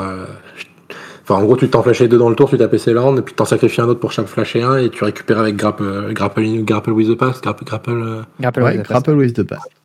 du coup, bah, tu, tu, tu, es loqué comme ça à tous les tours. Et je me souviens d'une game que j'ai gagnée contre Gabriel Sarfis où il jouait, où il avait aussi, j'étais plus, il jouait mardu, euh, j'avais plus beaucoup de PV, il avait euh, cut to ribbon, il avait un mm. ribbon aussi. Du coup, je devais absolument lui taper tous ses manas à chaque tour pour pas qu'il puisse me tuer. Et euh, bon, j'avais réussi à, à loquer pendant 2-3 tours avant de trouver l'étal. C'était assez insane comme game. Et un truc qui était assez cool avec ce deck, c'est que tu avais des Sanctum of Ugin. C'était un land que tu pouvais sacrifier quand tu jouais un gros spell colorless, qui allait te chercher un autre poulpe en fait. C'est ça. Et du coup, quand tu jouais un premier poulpe, il allait te chercher le deuxième. Et et souvent, ça pouvait snowball à partir de là, quoi. Habile. Il était, il était assez nice, ce deck. Ouais, il était ultra sweet, ce deck. cette mécanique était trop bien. Mm. Bon, du coup, je suppose que c'est ton deck préféré que tu as joué? Ouais, je pense que c'est un des decks préférés. Après, euh, je pense que je préfère encore plus la version d'Eliott euh, où tu rajoutais des émericules et des, des, amalgames dans le lot qui revenaient du cimetière. T'avais du noir aussi, non? Pour euh, faire la, bête qui jouait ces deux cartes. Et qui ouais, c'est ça. Tu jouais la carte qui. le, zombie de 2 et qui mettait dit que s'il est au cimetière, tu peux défausser deux cartes. Il revient depuis le cimetière en jeu engagé avec un token 1. Ouais. C'est ça. Du coup, ça te ramenait tes, tes amalgames. Et du coup, tu pouvais émerger dessus pour le ramener encore et ramener tous tes amalgames. C'était yep. C'était assez teubé comme deck. C'était UB Zombie, ça. C'était très cool aussi. Mais c'était, j'aimais bien cette, ce standard-là, il était marrant. Ouais, le début en plus avec Copter, c'était la folie. Ouais. Est-ce que du coup, euh, là je vois pas trop de pattern, mais est-ce que du coup tu as un style de deck préféré toi? Ah si, moi je le vois le pattern. Bah, moi j'aime bien les decks qui font des conneries, des, decks un peu mid-range, grindy, qui font des conneries avec le cimetière. Ouais, c'est exactement ça. C'est les decks qui font des bêtises avec le cimetière, c'est les decks d'Antoine, quoi. Pas forcément dredge, tu vois. J'aime bien jouer dredge de temps en temps, mais c'est pas forcément le style de deck non plus que j'aime bien. Je suis pas forcément fan des decks combo et des decks un peu dégénérés. Mais là, j'aime bien quand t'as pas mal de synergie euh, où tu veux, où tu peux ramener des trucs. En fait, quand t'as, au lieu d'avoir que des cartes en main, t'as des cartes au cimetière en plus et hmm. ça te fait encore plus de cartes en main. ok. Euh, et du coup, euh, bah, les deux dernières questions, c'est quels sont tes pires et meilleurs souvenirs à Magic? Pires souvenirs à Magic, oulala. Ouais. Un truc déjà, si, ça devient pas tout de suite, c'est que déjà que c'est bon signe après. Ouais, ouais j'ai pas grand chose qui me vient comme mauvais souvenir. J'ai peut-être une ou deux games qui se sont mal passées où j'avais des opos pas très agréables et du coup c'était chiant, mais à part ça, je pas particulièrement mal les défaites, donc euh, c'est pas des mauvais Si tu veux donner des noms, tu peux. Voilà. non, je veux pas. J'ai deux games qui étaient vachement chelous en GP. Il y en a une contre un mec qui était, je pense, 80% bourré. Hmm. Et qui poussait ses cartes et qui m'a défoncé. J'étais au bout de ma vie. Ah, ça, ça rend ouf, ça. C'était ultra mal, enfin, c'était ultra désagréable de jouer contre lui, tu vois, parce que tu comprenais pas trop ce qu'il faisait, il comprenait rien, il poussait ses cartes et il gagnait. Et c'était vraiment un problème se faire défoncer par un mec qui est perdu. en plus, c'était, c'était, c'était, c'était un gros joueur. Hein. c'était, je crois que c'est Babylish Ulrich, un truc comme ça. Il a 1802 Halo, quoi. Ah oui, d'accord. et je suis assez, genre, je me souviens parce qu'il avait ses potes qui, enfin, il avait deux gars qui regardaient, enfin, il y avait un gars et une fille qui regardaient la partie avec lui. Euh, et qui le soutenaient plus ou moins et j'avais j'avais j'avais croisé le regard de la fille qui était aussi blasée que moi sur la situation et franchement je me demande si j'aurais pas juste dû appeler un judge à ce moment-là et voir avec lui quoi faire, parce que c'était vraiment bizarre comme situation. Ok. Mon adversaire est complètement bourré. Sinon, l'autre fois, c'était un gars qui était convaincu que j'étais un tricheur et du coup, c'était, il appelait un judge toutes les actions que je faisais. Ah, c'est trop. Bon, je, je, jouais la game pas très bien, tu sais, c'était les GP où tu jouais des decks compliqués et puis t'étais un peu sloppy parce que tu sais, un peu sloppy, tu as des triggers et tu sais, as un peu du mal sur ton deck, quoi. Ouais. Et du coup, l'oppo, il prend toutes les opportunités et bam. Je me rappelle comme ça d'une histoire avec un. On était ensemble au, au BOM Strasbourg je sais pas si tu te rappelles, c'était un Oppo qui avait, un mec qui avait réussi à, à, récupérer une game loss parce que son adversaire oubliait ses triggers de qualité. Je sais même pas si c'était possible. Ça me rappelle un truc, ouais. Le mec, il avait réussi à gagner son win juste parce qu'il avait fait des culs son Oppo parce que son Oppo ratait trop de triggers, un truc comme ça. C'est ça, ouais. Ouais, c'est possible, ouais. Sauf que, sauf que Qualitas, c'était un trigger positif, donc je comprends pas pourquoi. Mais, mais ça a changé entre temps. Ça, c'était pas le cas. C'était pas le cas. il n'y avait pas la différenciation. il y avait un truc comme ça. Ok. Et meilleur souvenir Meilleur souvenir. Hmm. J'ai un bon souvenir de cette victoire de euh, PPTQ, euh, parce que Charles n'avait jamais gagné de PPTQ et ça faisait longtemps qu'on essayait de le gagner. Ah. Et, le, et, le, soir, c'était l'anniversaire de Charles chez Charles. Et du coup, j'étais allé avec, j'étais rentré avec Salah à la coloc et j'étais en mode, bon, Charles, j'ai une nouvelle à t'annoncer, euh, j'ai gagné un PPTQ. Putain, il était dégoûté. C'est grave, je me rappelle. Et du coup, j'avais. meilleur cadeau d'anniversaire, tu vois. Génial. J'ai pas pu venir à ce PPTQ parce que c'était mon anniversaire, du coup, et. C'était bien joué de ta part. Magnifique. C'est un bon souvenir. Ok. Sinon, après, franchement, les, bons souvenirs, il y en a beaucoup, hein, tous les GP. Euh, bah, de, ce, dernier event, tu dois avoir un bon souvenir aussi, non? Ouais, c'est un bon souvenir, mais tu vois, c'est différent. Ah, c'est pas en papier Ah, c'est un lien. Ouais, c'est gagné, c'est cool de gagner, mais est-ce que tes souvenirs, enfin, est-ce que les meilleurs souvenirs, c'est gagner Je sais pas, tu vois. T'as pas la ah. même sensation de gagner quand t'es tout seul chez toi. GP Lyon, c'est pas un bon souvenir, ça C'est peut-être ça le pire souvenir. C'est Axel qui, nous, Axel qui nous parle au GP Lyon. Bah, les, gars, vous avez raté, les, gars, vous avez raté l'étal, ça, ça me. Ouais, je pense que ça, c'est peut-être un des pires et un des meilleurs à la fois. ouais, c'est clair. Bah ouais, mais en même temps, il faut lire les cartes, quoi. Eh, moi, j'ai pris une ligne, ça marchait si notre oppo, il piochait pas spécifiquement Merfolk. Ouais, mais t'as mis l'étal, quoi. ok. Ouais, bah j'ai mis l'étal, ok, parce que je connaissais pas la carte, tu vois, mais. Il y avait une carte qui avait un fly, je crois qu'elle avait pas fly, mais pour la défense de Salah que lui avait vu la ligne.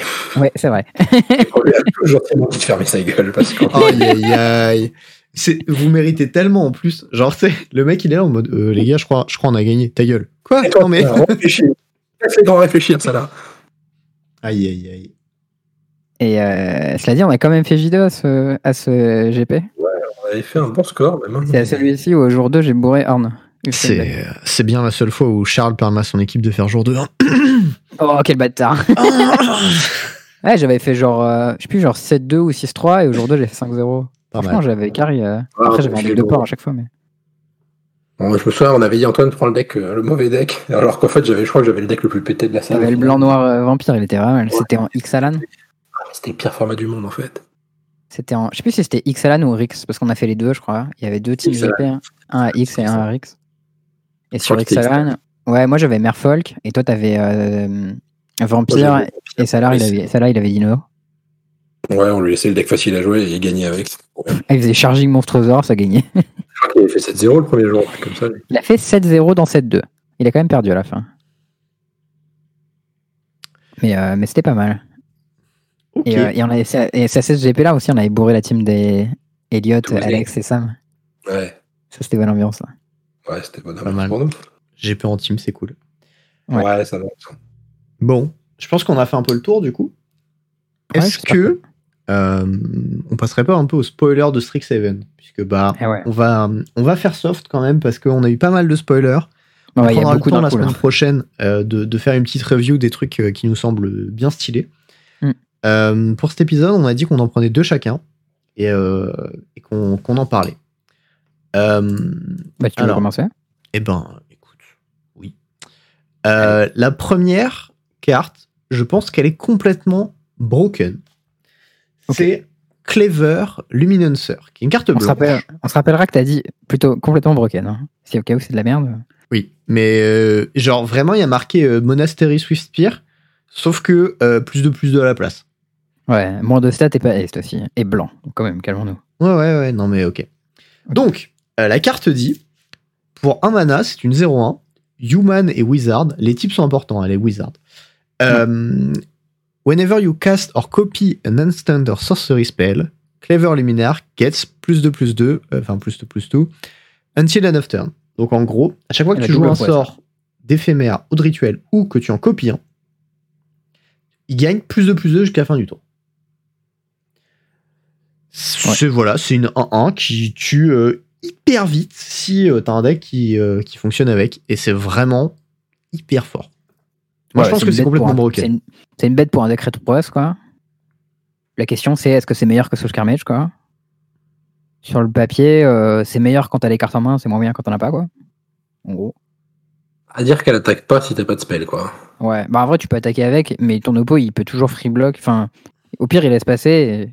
Si t'avais pas de spell, tu prends zéro, quoi. Donc, Genre, t'as pas la, le, la capacité de bluff que tu peux avoir avec une bête prouesse qui te permet de passer des free dégâts. Euh, là, tu l'as pas parce que au pire, ton oppo il prend zéro, quoi. C'est un peu chiant. Un petit avis, Antoine, peut-être? Sur la 0-1 Ouais. Bon, pas plus que ce que vous venez de dire. Hein. D'accord, d'accord. Bon, on a un broken et, un peut-être pas. Bah, c'est une carte qui, qui, va être jouée, je suis convaincu. Ouais, je pense aussi. Après, la différence aussi, c'est que sous le Scarmage et les cartes prouesses en rouge, c'est quand même des couleurs qui se souviennent plus de jouer des spells que le blanc. Bien sûr. Du coup, c'est possible que ça, si ça te force à jouer Boros, ça risque d'être moins bien qu'un Soul Scarmage. Tu joueras probablement pas Boros, mais plutôt euh, genre bleu-blanc ou peut-être ouais, Jeskai, je sais pas. Ah, moi, je, pense que je pense que ça peut être joué dans Boros Burn, en fait. Ouais, ça peut être joué dans Boros Burn, mais enfin, du coup, c'est des conditions qui me font dire que la carte sera peut-être moins jouée que ce qu'on attendrait. À, Parce que tu vas pas. Hein. Mais, mais dans Burn en moderne, tu fais ça T1, T2 double spell, ton oppo il a pris 10. Hein. Non, dans Burn en moderne, je pense Oui, non, mais d'accord, mais en fait, tu vois les dégâts que ça met le tour où ça, où ça proc, mais tu vois pas les dégâts que ça met pas les tours où ça proc pas, en fait. Ok, mais tu Whisper dans le même cas, il chaque, tu vois. chaque tour où ça proc pas, tu perds un dégât aussi que tu aurais pu avoir avec une. Non, mais je, suis conscient que le, le floor est plus bah, bas. Hein. Mais euh, le plafond, il est si haut moi, je pense qu'il y aura des decks prouesses euh, Red-White qui joueront 4 sacs, 4 Swispear, 4 Soulscar, en fait. Et LSV sur Twitter, il a dit c'est Tendrils à 1 mana. Voilà. Ouais, mollo. C'est tout. C'est vrai. vrai. Moi, moi, je cote PV. Vous faites euh, PV, pardon. LSV, excusez-moi. Ouais, ça crève sur push aussi. Hein, donc, euh... Ça manque de. Tendrils, ça crève pas sur push. Hein. voilà. Euh... Ensuite, autre truc, euh, autre truc intéressant. Il y a une autre carte, moins, moins, moins dans le truc broken, mais très très intéressante quand même. Hmm. C'est un enchantement qui s'appelle Sparring Régiment, qui dit que euh, quand il arrive sur le champ de bataille, tu apprends, tu learn. Donc tu hmm. vas chercher euh, une carte de leçon que tu contrôles en dehors de la partie, tu la mets dans ta main. ton side. Ou tu défausses une carte et tu, puis tu pioches. C'est le, le wording de leçon, c'est comme ça que ça marche. Mm. tu vas chercher une leçon, soit tu discardes Et euh, il dit à chaque fois que tu attaques, tu mets un marqueur plus en plus 1 sur la créature attaquante ciblée et tu la dégages. Ouais. Ça, ça a l'air pas mal. Hein. Et euh, du coup, tu donnes à chaque phase de combat vigilance et plus en plus 1 à une de tes bêtes. Et en plus de ça, c'est un effet qui dit que du coup, il va se rentabiliser au moins pour aller chercher ta leçon. Ouais, après, euh, on n'a pas encore vu toutes les leçons, mais je pense que les leçons rares, elles sont quand même très ok. Genre, c'est comme si tu avais cantrip dans une carte active que tu choisis. Si tu en as deux dans ton site, tu vois, tu peux. Tu peux qu'il y en ait deux différentes qui sont A priori, s'il y a des leçons qui sont relativement jouables ou relativement ok, euh, je pense que c'est une bonne carte. Voilà, c'est tout. Euh, je trouve, je trouve le design intéressant avec la mécanique learn, etc. Learn, au pire, c'est un discard draw, c'est ça C'est ça. Au pire, c'est discard draw. C'est-à-dire que, par exemple, si c'est la deuxième que tu joues et que la première, elle est déjà allée chercher la leçon dans ton side, bah, tu peux défausser un land et piocher. Ou la leçon. ouais, si la leçon est nulle. c'est pas ouf, c'est possible. Voilà. Bah, je pense en limité, c'est méga fort. En limité, c'est fort. Hein. Mais euh, en construit, ça a l'air playable. Hein. parce que, quand même, je veux dire, c'est un effet qui peut. Tout... Alors, c'est chiant, tu es obligé d'attaquer. Donc, si tes bêtes sont pas, sont pas suffisamment gros, c'est pas comme Luminaire qu'Aspirant, tu vois. Aspirant, t'es pas obligé d'attaquer pour que ça grossisse. Là, tu es obligé d'attaquer, donc si ta bête n'est pas assez grosse pour passer, bah, tu, tu prends pas le bonus. Quoi. Mm, mm, mm. Bon voilà, euh, ça c'était euh, c'était mes deux cartes. Je pense qu'elles sont intéressantes, les designs sont cool. Euh, moi ça me plaît. La, Clever Luminancer, je pense vraiment que ça va faire des dégâts dans des formats, mais bon, on, en reparlera. Je, pense, que ce sera playable, mais je pense pas que ce sera broken. Bah, clairement un potentiel, après du dégât, je sais pas. Voilà, je, je sais pas, à voir. Charles, pour les cartes Ouais, alors moi j'ai pris, euh, j'ai pris des pics faciles. Des cartes sur lesquelles il y a marqué fort dessus. Ouais. Il y en a une Donc, euh, Boros. La première, c'est Rip Apart. Mais tout le monde a dit que c'était broken et que c'était hyper fort comme carte. C'est pas broken, je pense, mais c'est hyper fort. broken. Je pense que c'est juste très fort. Ouais. C'est en gros pour un rouge, un blanc, sorcerie, euh, ça met 3 dégâts sur une bête ou un planeswalker Mhm. et ça, peut, et ça fait un naturalize. Enfin, Mhm. l'un ou l'autre. En gros, pour 2 mana, ça gère un permanent quasiment. quoi. Euh, c'est Non une, upgrade en mieux, mais, pas, mais en sorcery speed du coup. Ouais, c'est ça. Donc euh, t'as le downside de sorcerie, mais par contre t'as l'upside que ça puisse toucher un artefact ou un planeswalker, ce qui est quand même vraiment pas mal dans le Magic en 2021. Et je pense que globalement, les decks qui joueront blanc voudront soit un split, soit plus de ça que la braid. Ouais. Joue blanc, ouais. Ouais, et je pense que c'est une carte de side qu'on pourra voir potentiellement jusqu'en moderne. Ça me choquerait pas de voir ça dans un sideboard de, de burn, tu vois. Après, tu vois, à Braid, euh, t'as des applications où c'est quand même vachement important de la jouer. Enfin, tu vois, en- typiquement en historique, euh, t'as envie de pouvoir toucher des, des avec. Et du coup, t'as, tu- c'est, c'est- ça, ça la rend 100 fois meilleure que Rip Apart, tu vois. Bah, peut-être qu'il y aura des match-ups où tu voudras ton abrade plutôt que ton rip apart, tu vois. Non, bah, je- euh, le fait que ça puisse péter les enchantements, c'est quand même méga bien. Et euh, les 3 dégâts sur les Planeswalkers, je- de temps en temps, ça sera relevant. Quoi, donc, la carte, elle est beaucoup trop polyvalente pour pas être bien. je suis complètement d'accord. Euh, la deuxième carte que j'ai prise, sinon, elle s'appelle Expression of Repetition. Euh, elle aussi, ça a l'air vraiment très bien. hein. Il n'y a pas vraiment de. de euh, j'ai pas fait très compliqué dans les choix de cartes. J'ai pris les cartes qui avaient l'air fortes. Oui. C'est pour un bleu, un rouge, c'est un sorcerie. Tu regardes les trois cartes sur ton deck, t'en mets une dans ta main, une sous le deck, et la troisième, tu l'exiles. Et jusqu'à la fin du tour, tu peux la jouer. Donc, euh, en gros, c'est pour Il y deux avait manas marqué de card draw 2 parmi les trois advantage. cartes du Charles, il a fait Oh oui Ouais, mais mec, c'est deux manas draw 2 parmi les trois cartes dessus de ton deck.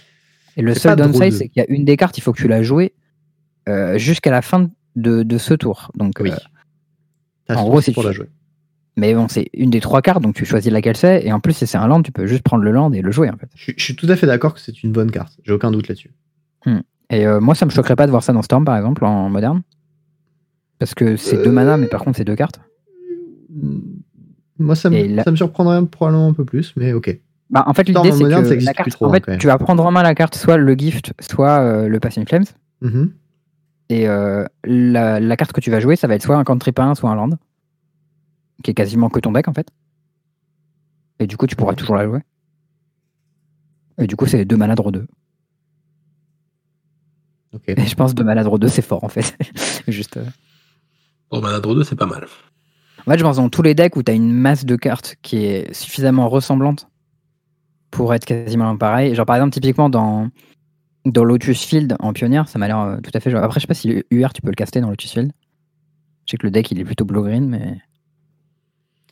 Écoute, euh, je sais pas, mais euh, ok, c'est intéressant. Euh, Je pense, je pense que ton argument se défend. euh, Ok, ça, ça me va.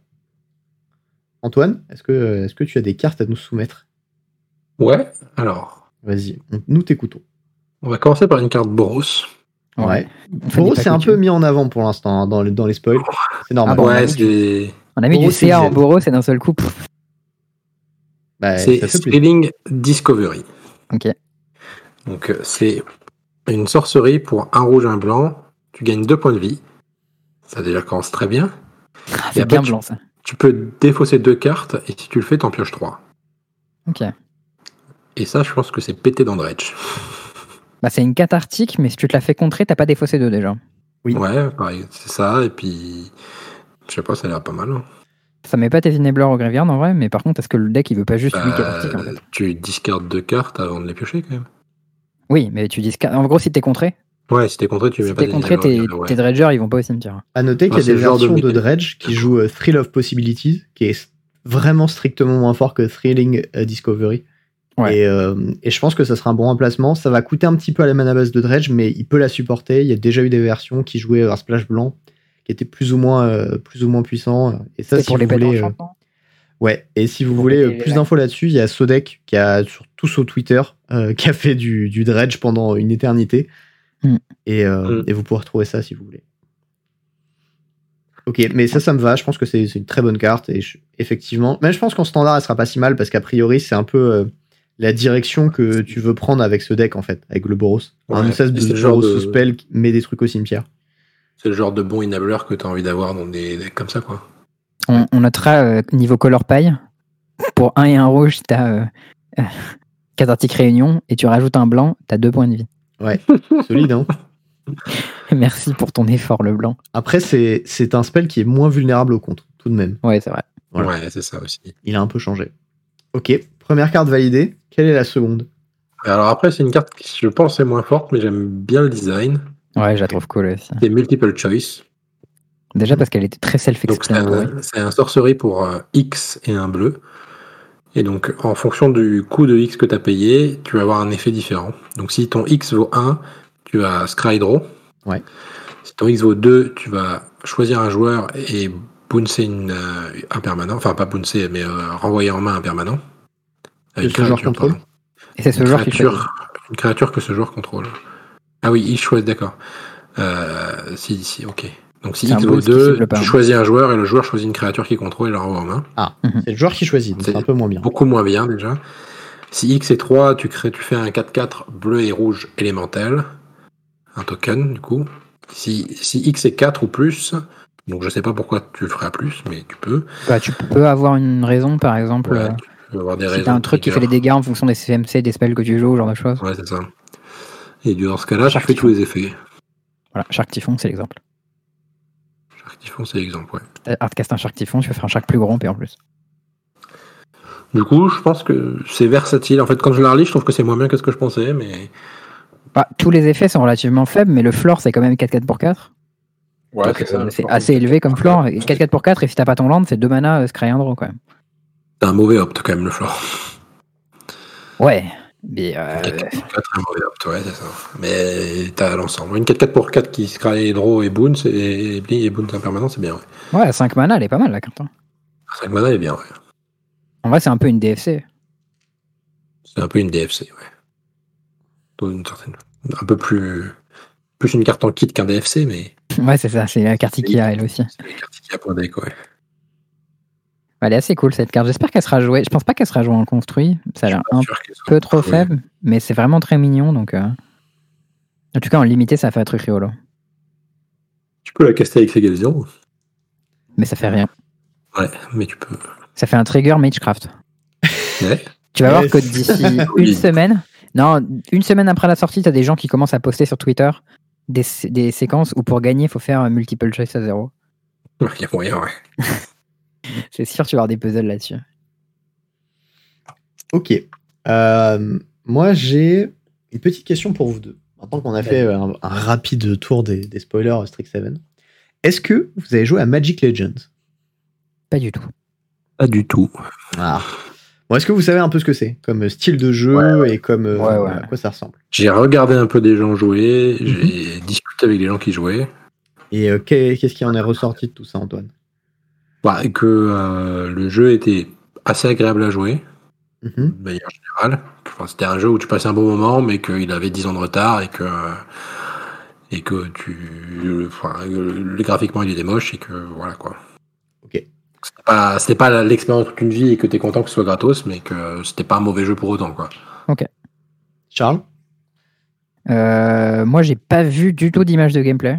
J'ai pas trop cherché et ça m'est pas arrivé dessus. Euh, les retours que j'ai ont été mitigés. Euh, j'avais vu un retour de LSV qui disait qu'il avait passé un plutôt bon moment et qu'il était assez content et qu'il trouvait que les mécaniques du jeu étaient plutôt rigolotes. Mhm. J'ai eu d'autres retours disant que c'était pas mal buggé, euh, c'était pas très beau. ok. alors, moi, du coup, je me suis, je me suis retrouvé à faire l'alpha du jeu. Mhm. Dans l'alpha, j'ai pas pu passer le tuto. j'ai tenté cinq fois et cinq fois j'ai eu des bugs différents. Donc j'ai skip, j'ai dit bon bah nique sa mère, c'est bon. À noter que aussi pendant l'alpha, j'avais des gros problèmes euh, de, au niveau du gameplay parce que euh, ça laguait, mais genre de fou furieux. À savoir que euh, sur mon PC, j'arrive à jouer à PoE, à le streamer, et ça m'arrive d'avoir des freezes, mais c'est assez rare. Ouais, puis PoE, ça, ça va remplir l'écran, quoi. Ouais, PoE, c'est un jeu qui te blinde ton écran à mort d'animation et en plus de ça qui est très mal optimisé. C'est un jeu qui est réputé pour être mal optimisé et demander beaucoup de ressources. Hmm. À titre de comparaison, tu as 10 fois moins de choses qui se passent à l'écran sur euh, Magic Legends et ça fonctionne 10 fois moins bien que sur PO. Et j'exagère à peine. Genre, vraiment. Euh, des, gros problèmes d'optimisation. la deuxième chose que. Alors, moi, j'ai pas vu parce que du coup, j'ai assez vite arrêté de jouer au final. Mais quand même, pour faire mes devoirs, je suis allé voir des streamers. Notamment un gars qui s'appelle Opure, qui a pas mal streamé le jeu et qui allait assez deep dans le endgame. Genre niveau 83, je crois. Je sais pas exactement ce que, ce que ça représente, mais ça paraît beaucoup. Et Ouais, pas mal. il avait une cinquantaine d'heures de jeu quand même, donc bon, il avait un peu poncé le truc, quoi. Et, euh, et en fait, sa conclusion, c'est que euh, pour avoir en ressources, donc c'est l'éther euh, dans le jeu, qui est une ressource du Mhm. jeu, euh, l'équivalent de 20 euros, il fallait farmer pendant plus de 35 heures. Ah ouais, c'est fatigant ça. Donc ce qui veut dire qu'en payant 20 balles de ta carte bleue dans le shop, tu as l'équivalent de 35 heures de farm. Ah bah, Moins moi, l'XP. farmé beaucoup. moi. Voilà. Euh, donc le, le gros problème que ça pose, c'est que c'est pay to win. Enfin, pas pay to win directement parce qu'il n'y a pas de challenge ou quoi que ce soit, mais c'est pay to fast, en fait, la définition exacte. Hmm. Euh, et très souvent, les jeux comme ça, enfin moi personnellement, j'ai un gros problème avec les jeux comme ça. Je sais que c'est pas le cas de tout le monde et qu'il y a des gens qui Arena, c'est un peu un jeu comme ça, non? Ouais, moi le pay to fast ça me dérange pas parce qu'au final, euh, à partir du moment où il n'y a pas de PVP et que les gens ils font un peu ce qu'ils veulent, ils jouent à leur rythme et puis voilà quoi. S'ils veulent investir 20 balles pour aller plus vite, euh, tant mieux pour eux quoi. Mais euh, ça me dérange pas. Après, je peux comprendre. Ça, ça dépend en fait. Ça dépend aussi euh, le plaisir que tu prends toi à aller faire des trucs. Tu vois, si, si tu dois en chier pendant 3, trois heures pour faire un truc qui vaut 20 balles et qu'en fait c'est de la merde, bah oui, ça vaut pas le coup quoi. Hmm. Bah, moi, je crois que je joue pas à des jeux qui n'ont pas de PVP. Du coup, euh, bah, si c'est un pay to fast, c'est un peu relou. Genre, euh, Ouais. A, priori, ça euh, me saoule un peu des fois de farmer, mais bon. a priori, il y a du PVP, mais tu peux juste te faire des duels contre des gens, j'ai cru comprendre. Et Ouais. euh, voilà, c'est- a priori, c'est Osef quoi. Euh, la, la dernière chose, c'est un truc qu'Antoine a dit justement, c'est le jeu a 10 ans de retard. Et euh, graphiquement, et même au niveau de l'optimisation, genre, voilà, c'est chaud. Euh, genre, euh, le, vraiment, enfin, j'ai pas un PC dégueulasse, genre ma carte graphique qui est un peu datée, c'est une 1070, mais j'ai genre un, process, un processeur de- d'avant-dernière génération, j'ai 32 Go de RAM, enfin genre, Ouais, j'ai pas un PC dégueulasse, tu vois. Et- bonne co- t'as une bonne config. et mon PC ramait. Mhm. Et genre sur le tuto, tu vois. C'est pas genre il ramait euh, pendant pendant que euh, je jouais à, à Pass of Exile dans les maps qui sont overblindées machin. C'est genre je ramais pendant le tuto du jeu. Mhm. Euh, un, titre, un truc de comparaison, du coup, je me suis un peu intéressé au truc vite fait en, en termes de performance. Je suis allé voir l'utilisation de, de, mes, de mes hardware. Et en fait, en comparaison, ça consomme plus que Call of Duty Warzone. Je sais pas si vous avez joué à Call of Duty Ah Warzone. ouais, hein. non, mais, Mais tous les déjà, Call of le- Duty, ça consomme énormément. Voilà. Dé- Là, déjà, le jeu, ça prend tout- toute la place sur ton disque dur. c'est c'est 100 gigas la, la place du jeu. Ok. Ouais, Mais, mais, mais à Magic Legend, on prend moins. Euh, et et Modern, enfin Call of Duty Warzone euh, a beaucoup de bugs et j'ai pas un lag in-game. Mais genre vraiment, une fois que je suis dans la partie, j'ai aucun problème. Tout ce qu'il y a autour, il y a beaucoup de problèmes. Genre notamment, je suis incapable de streamer euh, Call of Duty Warzone. Sinon, euh, mon stream, c'est un putain de PowerPoint. Et, euh, et, et Magic Legends, en termes de consommation, c'était la même chose que Warzone. Alors que Warzone, quand tu rentres dans le jeu, tu charges une map qui est immense. Tu charges le mouvement de chacun des joueurs dans cette map. Tu charges des armes, tu charges des balles, tu charges enfin, un milliard de trucs, des shaders et tout. Alors Mhm. que c'est vraiment pas du tout comparable à ce que tu charges dans Magic Legends. tu vois. Et en termes de, de- de consommation, c'était quasiment la même. Et Ouais, là, je ta me suis dit, conclusion, c'est que le jeu, il est pas prêt du tout, quoi. la, la conclusion, c'est que le jeu est pas du tout prêt. Et, euh, et en fait, euh, ce que disait euh, le, le streamer, et je pense qu'il a raison, c'est que il- s'il voulait en faire un jeu qui était vraiment bien, il pouvait. Et ils ont choisi de pas le faire et ils le feront pas après la bêta. Hmm. Et je pense qu'il a raison. Et je pense que c'était la conclusion euh, que j'avais que j'avais apportée. Dans les notes, j'ai mis que c'était pay to win sur 20, chum sur 20 et moins optique PO sur 20. Et je Aïe. pense que ça résume très bien les, les problèmes que j'ai avec ce jeu.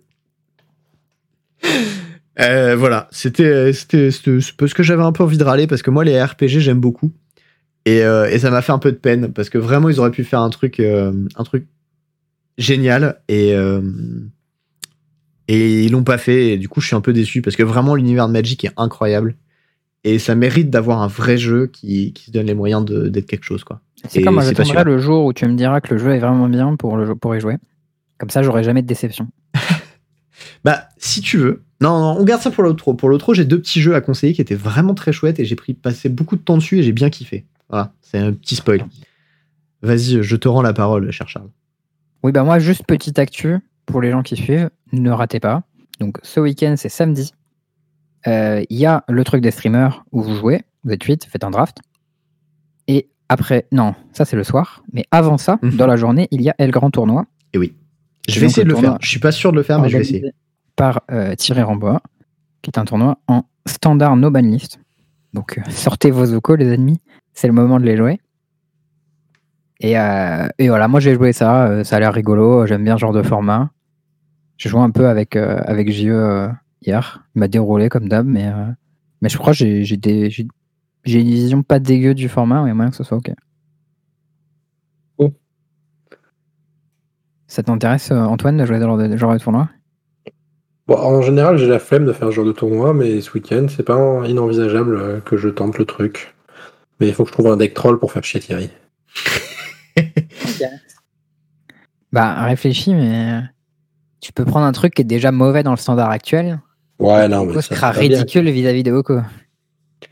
Euh, faut trouver un truc qui pète tous les vocaux. Non, mais euh, peut-être que je regarderai un peu et que je trouverai une idée, mais oui, non, il y a moyen que je le joue. Après, de toute façon, le, deck random, il est pas compliqué à crafter. Bah, tu peux toujours faire des decks cons avec Fires au pire. Hein. Ça, il y a, à mon avis, beaucoup de types de decks cons différents que tu peux faire avec Fires of Invention. Ah, ça. Et ce sera pas forcément mauvais. Hein. La carte est tellement débile que. Bon, mon ami Théo. C'est ton heure. Et oui. C'est le point plein. Donc, euh, pour cet épisode, nous avons un petit point plein et euh, qui vous est fourni en exclusivité par Pivi Panova. Lol, la blague. Je sais pas si tu l'as. Euh, non, par Pivi Damodarosa, qui a eu son spoiler, qui s'appelle Edith Spellbinder. Du coup, c'est la carte qu'il a gagnée, enfin, qu'il a gagné, en qui a été designée après lui parce qu'il a gagné les championnats du monde. Absolument.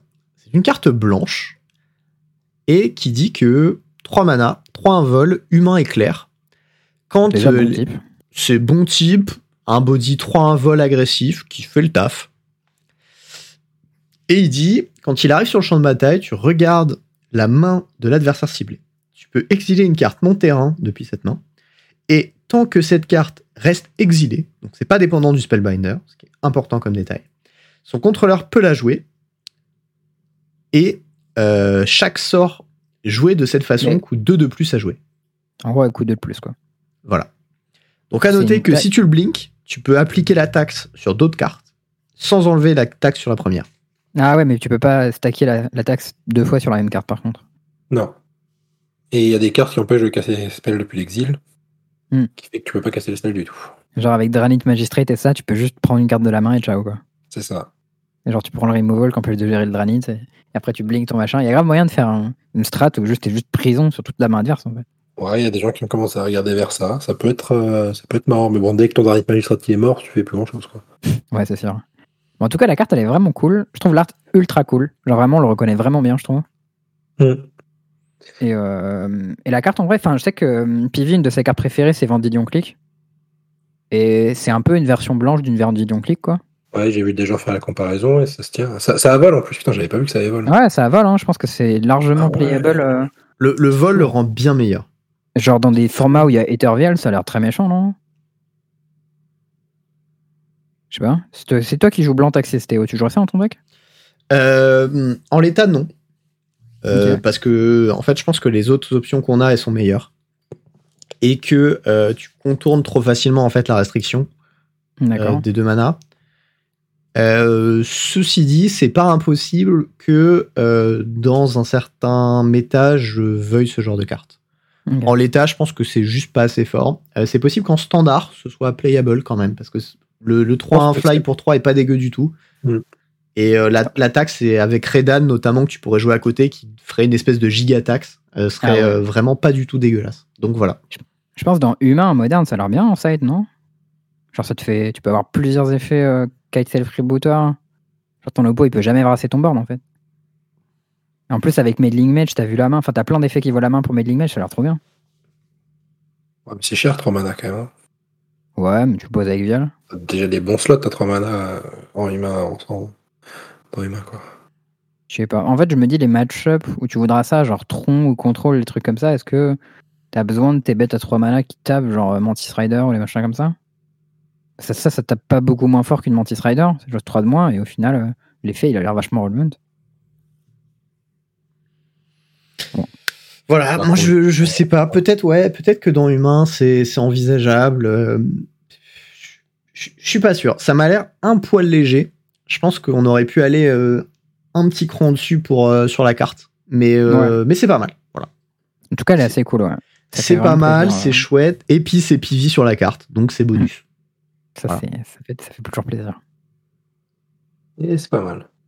Après, vous noter qu'en standard, on a quand même la mécanique. Euh, comment elle s'appelle Merde. Magecraft Fortold.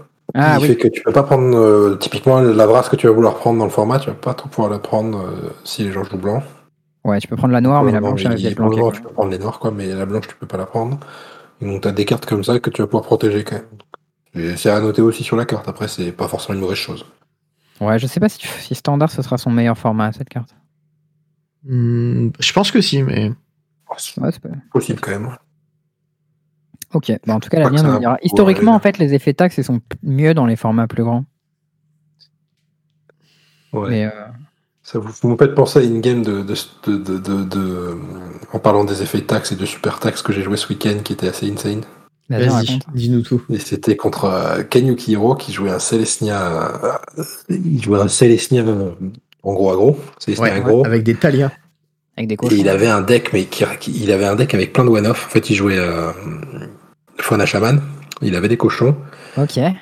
Et euh, il allait chercher plein de trucs et du coup, euh, il m'a fait une sortie à la game 1 où il m'a défoncé. Et en fait, j'avais dans toute la game en main, j'ai euh, Binding, un claim, et du coup, je me dis, bon, bah, je suis tranquille, je vais pouvoir gérer son cochon quand il va jouer cochon. Et du coup, il me fait T2 Fauna Shaman. Ouais. Ok. T3, il joue Redan. Du coup, mon Binding coûte 6. et je me dis, bon, je vais slow roll un peu pour pas tuer le, le Redan tout de suite. Et euh, T4, il, va, il me joue un, Richard, un Richard, de coup, toutes ces permanent au Exproof. Ah je peux plus pinguer lui. Après, il me joue Cochon. Et après, il joue Talia. Donc, c'est mon binding coûtait 7 mana pour tuer un Richard pour que je puisse prendre un autre truc. Mais c'était l'enfer. Comment ça J'étais là, j'étais comment Non, pas Richard. Euh, comment il s'appelle là L'ange? La 3-4 vol qui, fait, qui peut me tomber pour ouais.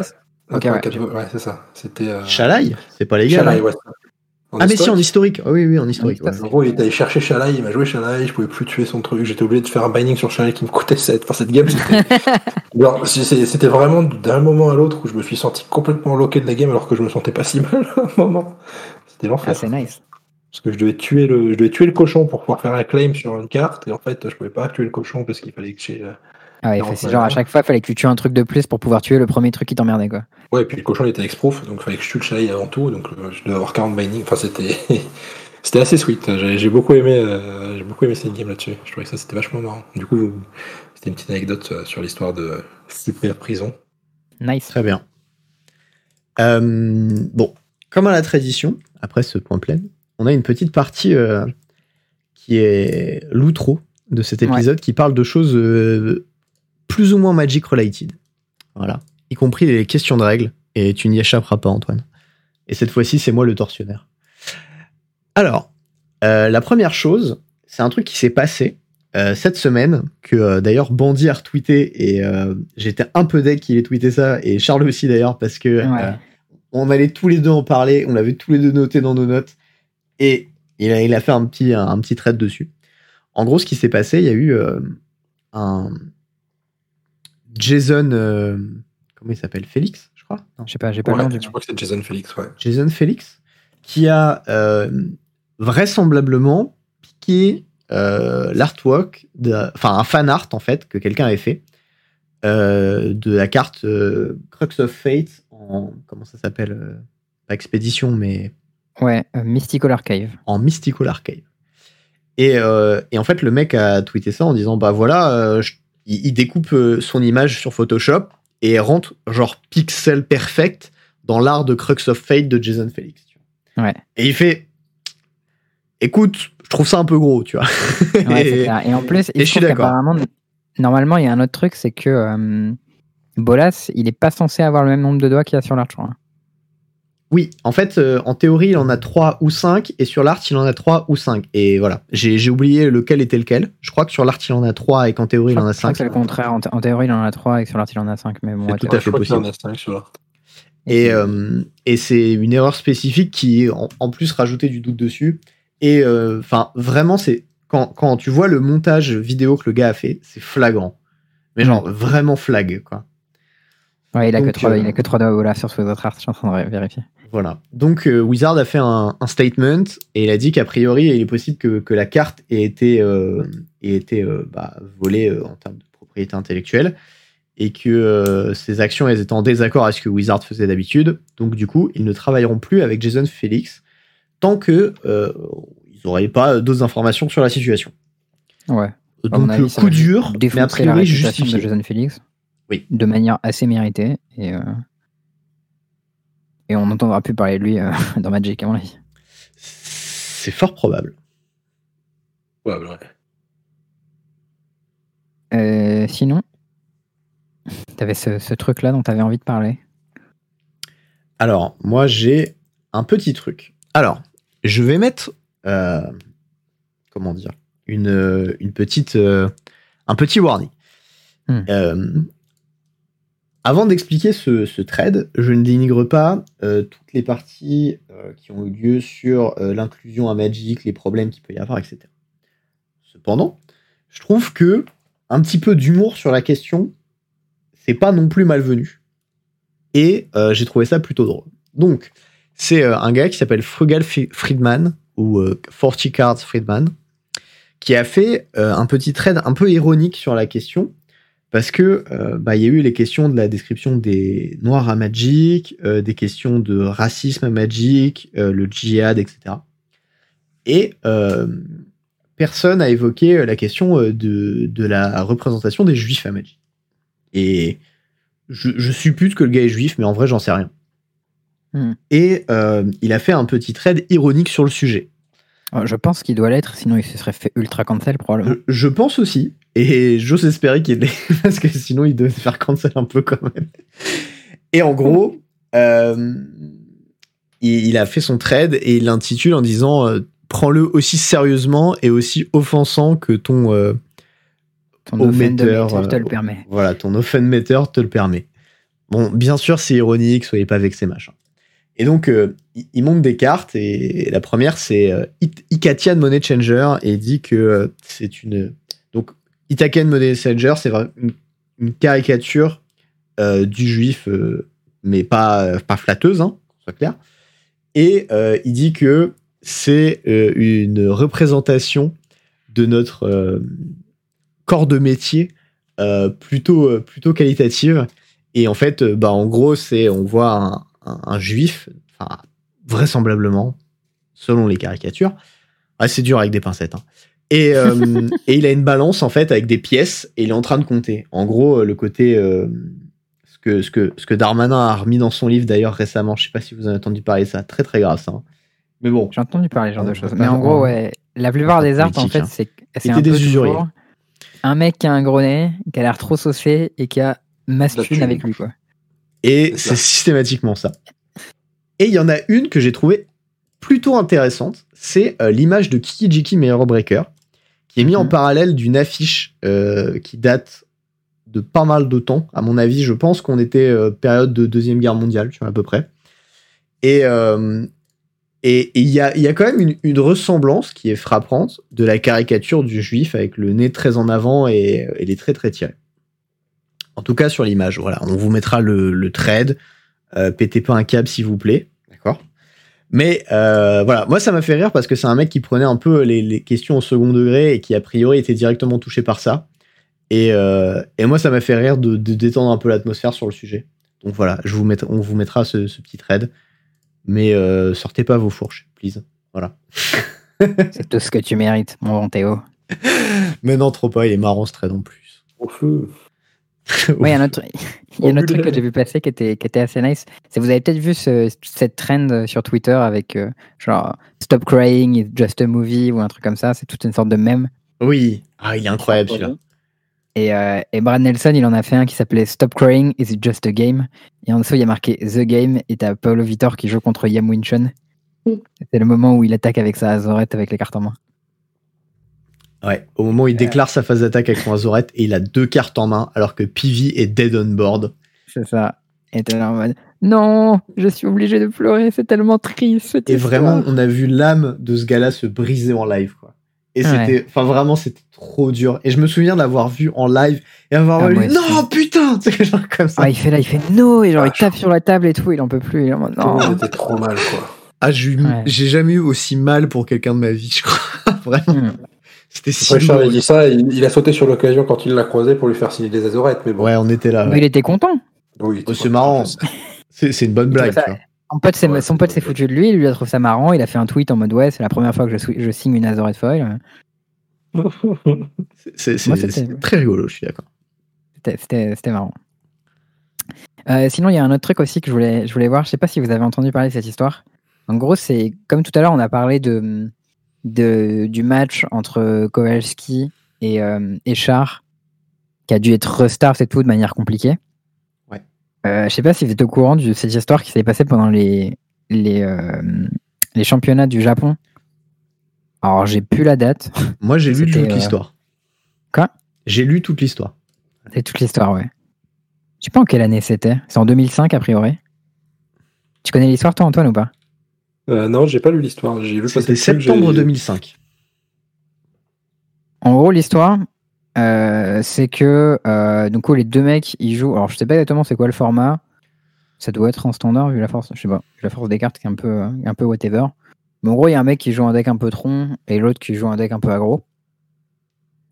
Et à un moment il y a une game. Je, crois que le deck c'était bleu tronc avec Triskelavius et Mindslaver, hein, le deck qui, qui jouait. Et l'autre, je sais ouais, pas. c'est possible. Mais à mon avis... aussi, puisqu'il y a des Witness et des Sakura Tribeller, ça devait être bleu vert tronc.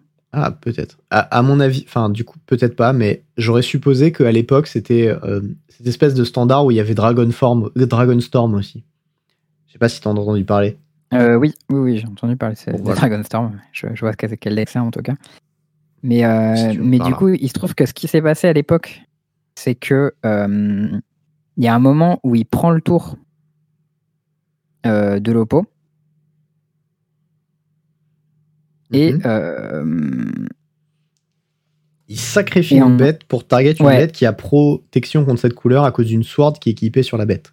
C'est ça. En gros, il a une, euh, il prend le tour de l'autre et l'autre il a une frostling, donc c'est une 1 que tu peux sac pour pinguer, qui est équipée avec une sword qui donne pro rouge.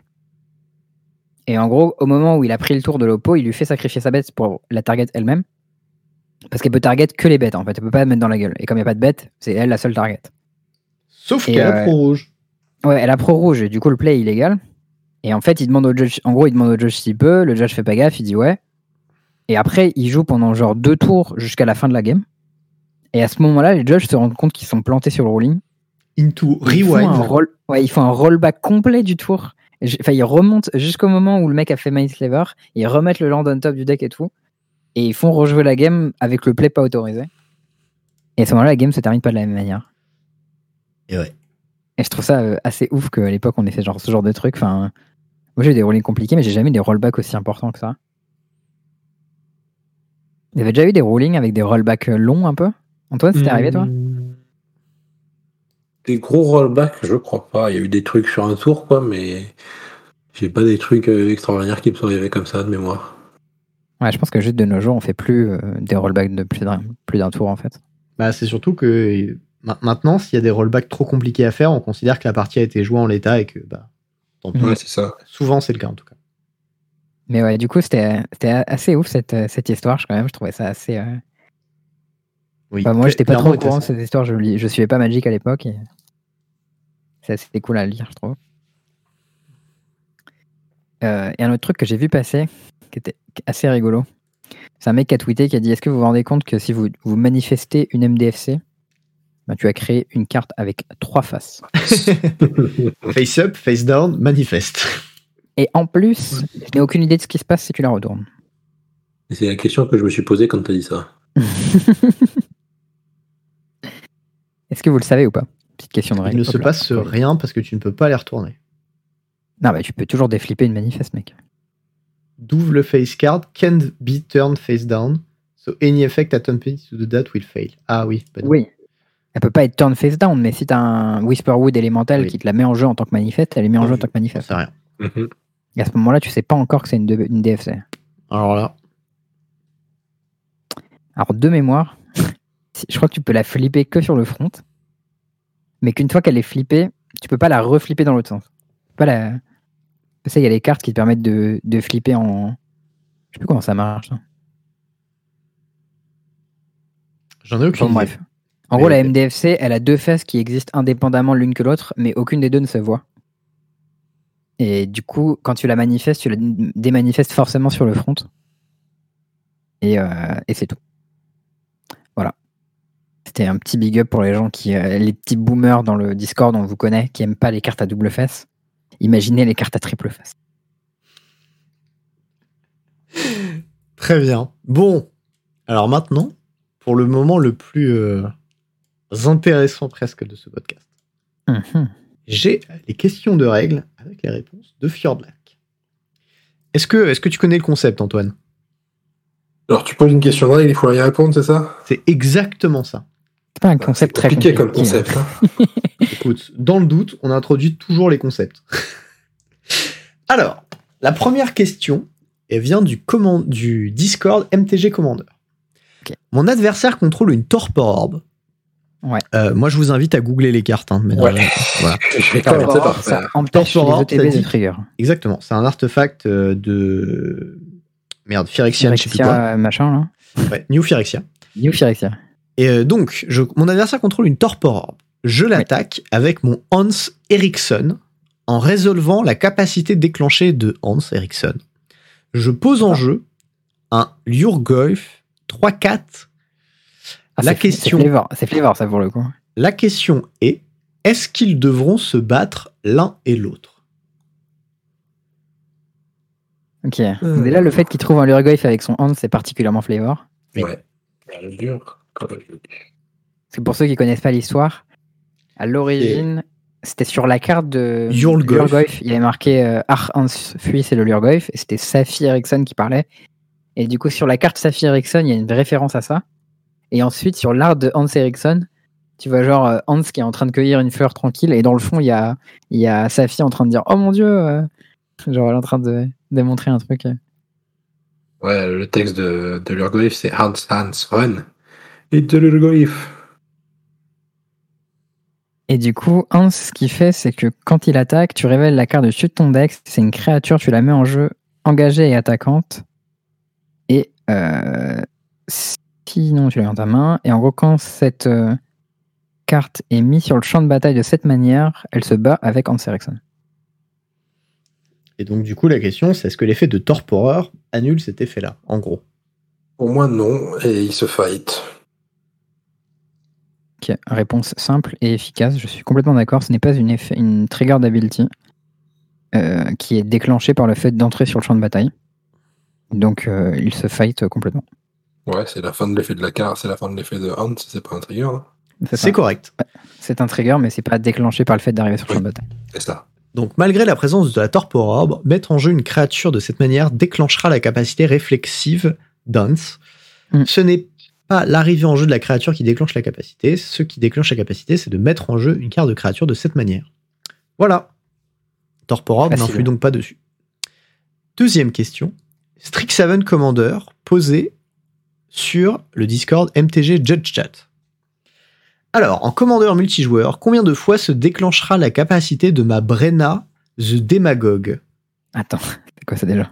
B-R-E-E-N-A, virgule The Demagogue si j'attaque avec une créature différente, joueur B et joueur C qui ont chacun 40 points de vie, alors que joueur D a 35 points de vie. Donc, je vais relire. En commandeur multi, combien de fois se déclenchera la capacité Déjà, on va commencer par lire Brenna the Demagog. Vas-y. Pour 3 mana, une 1-3 vol, et elle dit à chaque fois qu'un joueur attaque un ou plus de vos adversaires, si cet adversaire a plus de force, a plus de points de vie qu'un autre de vos adversaires,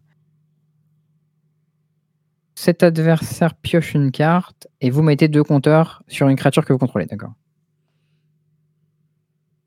Ok, il est compliqué cet effet. Hein.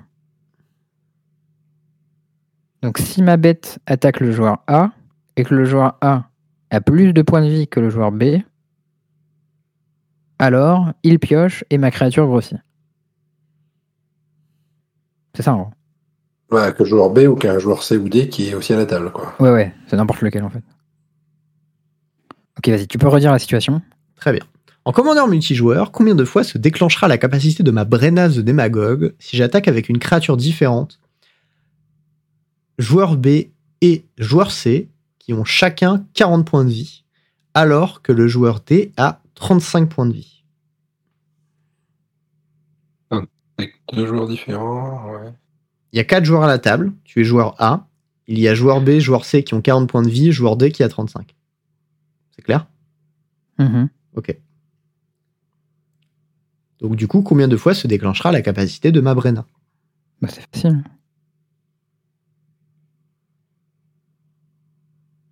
Ah non, c'est pas facile. Je viens de capter. Ok. Ouais, j'ai rien capté, je suis perdu. J'ai envie En de gros, dire la-. Instinctivement, en fait, ça va, ça va trigger une fois par nombre de bêtes qu'attaque, mais la question c'est est-ce que attaquer deux joueurs différents, ça fait trigger la capa deux fois? C'est ça en fait. Non, c'est pas une créature attaque, c'est le player attaque. Oui. Donc c'est pas par, euh, par créature qui attaque. Non, mais t'es sûr que si deux créatures attaquaient le même joueur, c'était sûr que ça triggerait une seule fois? Ouais. Mais comme c'est. T'attaques one of your opponents et t'attaques deux, fois- t'attaques deux opponents différents, la question c'est est-ce que ça trigger deux fois du coup? Euh, moi, je pense que c'est trigger qu'une fois. La manière dont c'est wordé, ça me donne envie de dire que ça Bah, C'est if that opponent en fait, donc ton trigger il est obligé de savoir de quel opponent tu parles, donc à mon avis il y a deux triggers. Puisque l'effet fait référence à l'opponent en question, tu peux pas savoir de quel opponent tu parles. Ton but, c'est pas de le convaincre, hein, c'est d'expliquer. là. Ouais, ouais, ouais, ouais, je- je vois ce que tu veux dire. Euh,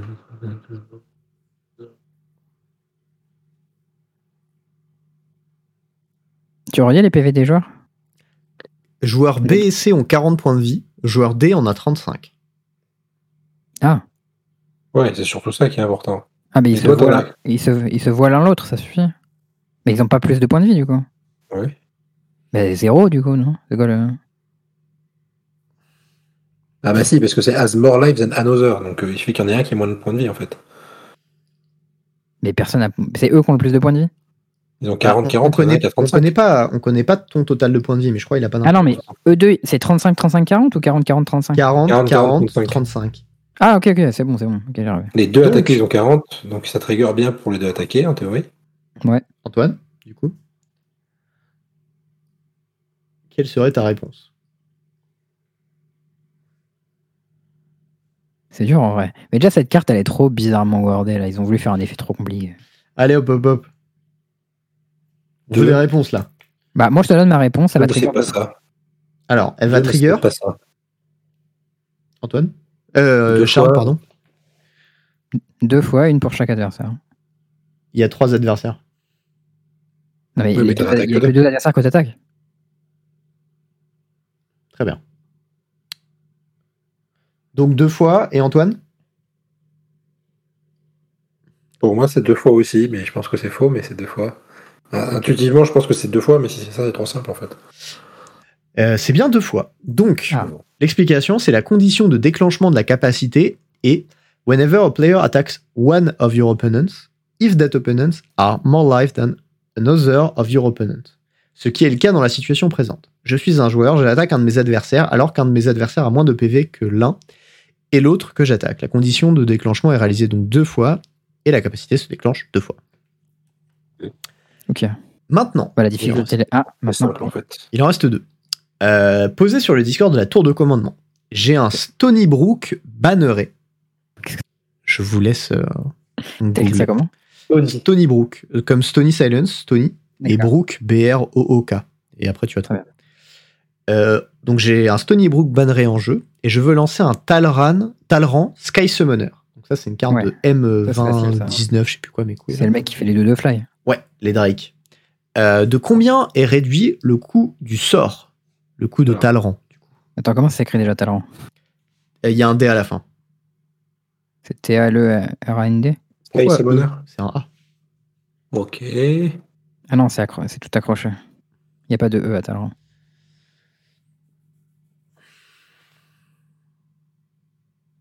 Ok. En gros, il a les deux types. Voilà, c'est ça. Le- il a les deux types, il faut savoir s'il coûte un de moins ou deux de moins à jouer. Eh C'est oui. quel sort Écoutez moi Ah non, c'est le sort d'ondin et de sorcier. quoi. Tu peux répéter la question J'en étais sûr. J'ai un Stony Brook banneré en jeu et je désire, ou je veux, lancer un Talrand Sky Summoner. De combien est réduit le coût du sort? Je pense que je sais.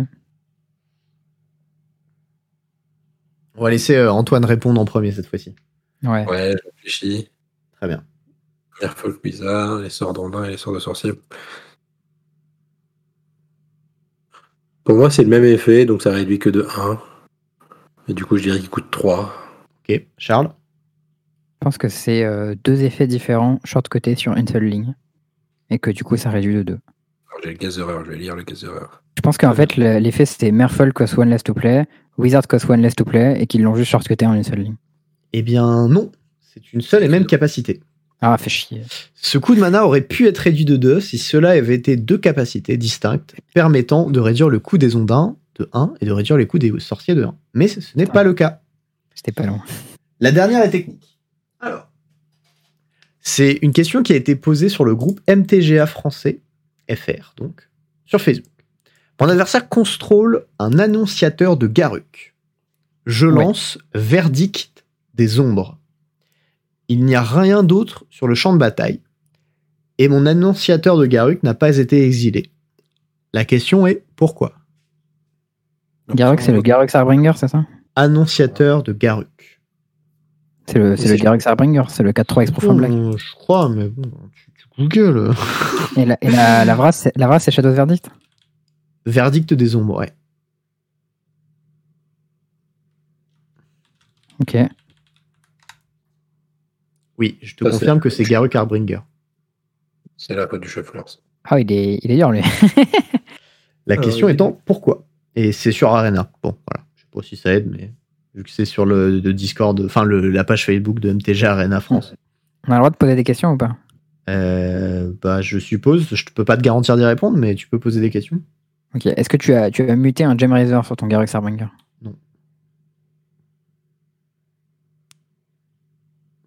Ah. Non. Je l'ai dit, il aurait pu le même nom. Mais si, si t'as muté un, un Gem Razor, il a plus CCM3, il a CCM4. Oui, mais c'est pas ça, donc non. D'accord.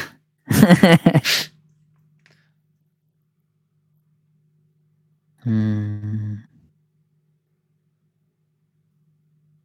Il n'y a pas grand chose qui te protège de ce truc-là en vrai. hein. Destroy all creature. C'est exil en plus, hein. c'est Shadows Verdict. Théo, la phrase c'est bien Shadows Verdict.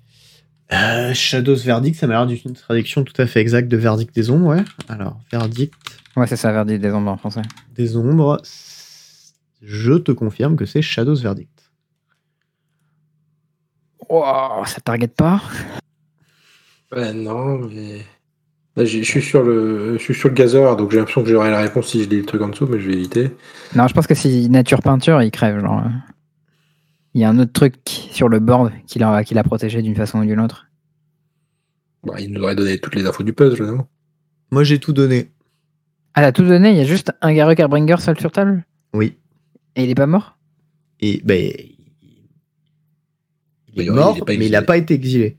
Enfin, euh, Ah, il est mort non, en fait, je sais pas s'il est mort. Je sais juste qu'il n'a pas été exilé, donc je suppose qu'il est pas mort, en fait. Ouais, Il est toujours sur le battlefield, quoi. Ouais, ouais, il doit Ah, pas, il doit pas être mort. Bah, de Ah, j'ai toute façon, s'il est Je sais, exilé, je sais, je sais. il est je pas sais, mort. j'ai trouvé. J'ai trouvé. très bien. Antoine, est-ce que tu as euh, une explication à me donner? Je, je relis, mais. Ah, il est- il- c'est pas évident en vrai.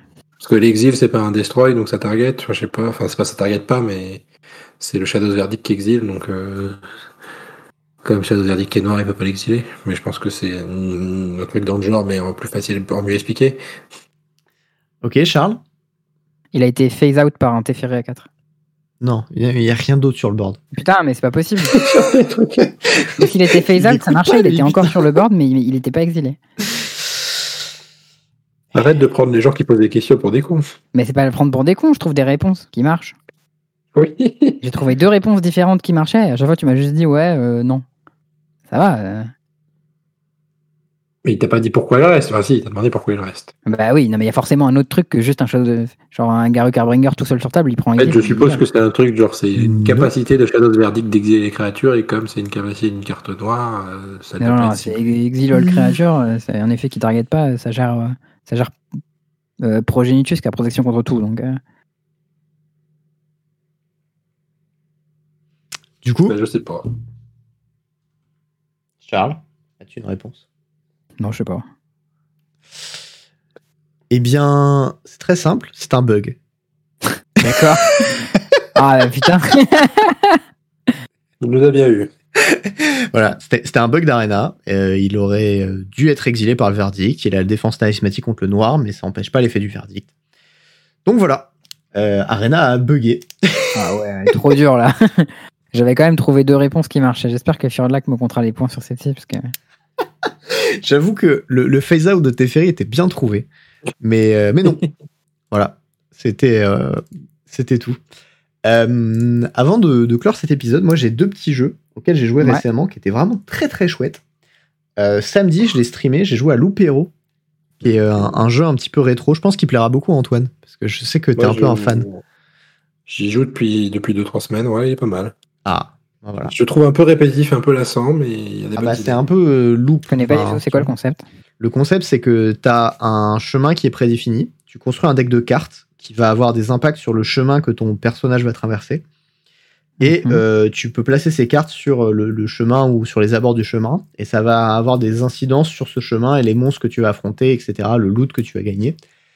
Et tu vas être un peu maître de la difficulté que tu vas t'imposer. Ensuite, il y a des boss. Ensuite, il y a euh, une question RPG où genre tu vas amasser des ressources qui vont t'aider à construire euh, des bâtiments qui, eux, vont t'aider dans tes quêtes, euh, dans l'idée de, genre, ça va te débloquer de nouvelles cartes, ou ça va te débloquer de nouveaux personnages, ou ça va te débloquer de nouveaux effets, des choses comme ça. Et le but, bah, c'est d'affronter les boss que tu vas rencontrer qui sont de plus en plus durs, et, et de survivre le plus longtemps pour amasser le plus de loot possible. Je crois que j'ai fait une bonne description du jeu. Ouais, moi ce que j'aime bien, c'est le concept. Si tu mets un peu le concept, euh, je trouve que c'est important de, de- de- de- pour, pour le jeu en tout cas de le restituer. Le concept, c'est que tu es dans un monde où tout a été oublié et en fait, c'est des souvenirs que tu rajoutes et en fait, tu recrées ta map par les souvenirs que tu redonnes au gars. En fait. Ah, je trouve que cool. ce concept-là, il est bien, tu vois.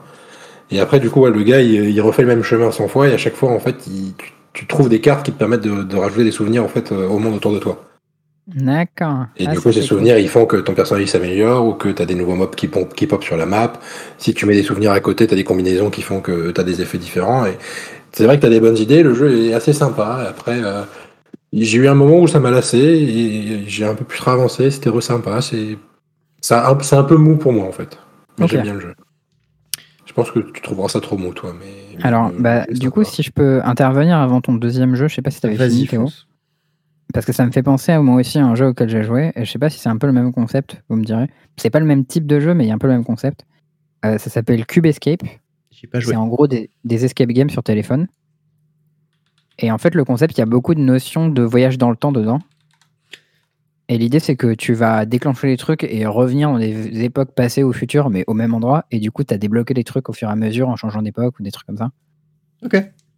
Un jeu de réflexion, du coup. Ouais, bah c'est un peu comme un escape game, tu vois, mais. Un point and click, non? Quoi? Un point and click Ça a la tête d'un point Ouais, and ouais, click, ouais. Ouais, c'est complètement Ouais, point and click, c'est sur, euh, c'est sur téléphone. Et euh, ils ont fait une série de genre, euh, je sais pas, 8 ou 9 jeux, ils sont tous très très bien. Moi, je jouais à ça avec ma copine, c'était hyper cool. Et en général, un épisode, ça prend à peu près 40 minutes, je dirais, à faire, mais tu peux le séparer en plusieurs fois et c'est très très cool. Moi, je les ai tous faits, je les trouve vraiment hyper cool. Ok. Bah, Ok. top. Ça, ça a pas l'air mal. Ouais, ils ont un bon style graphique en tout cas. Mm. Ouais, graphiquement, c'est super cool. Petite ambiance lettonne un peu sur les bords. Mm. Ouais, un peu. Euh, ok. Moi, le, le dernier jeu, du coup, que, que j'avais à conseiller, c'est. euh, alors, c'est un petit tacle pour Magic Legends, parce que c'est un peu ce que Magic Legends aurait pu être comme jeu. Le PoE Non. Non, parce que PoE, c'est un excellent jeu, mais il a un gros défaut.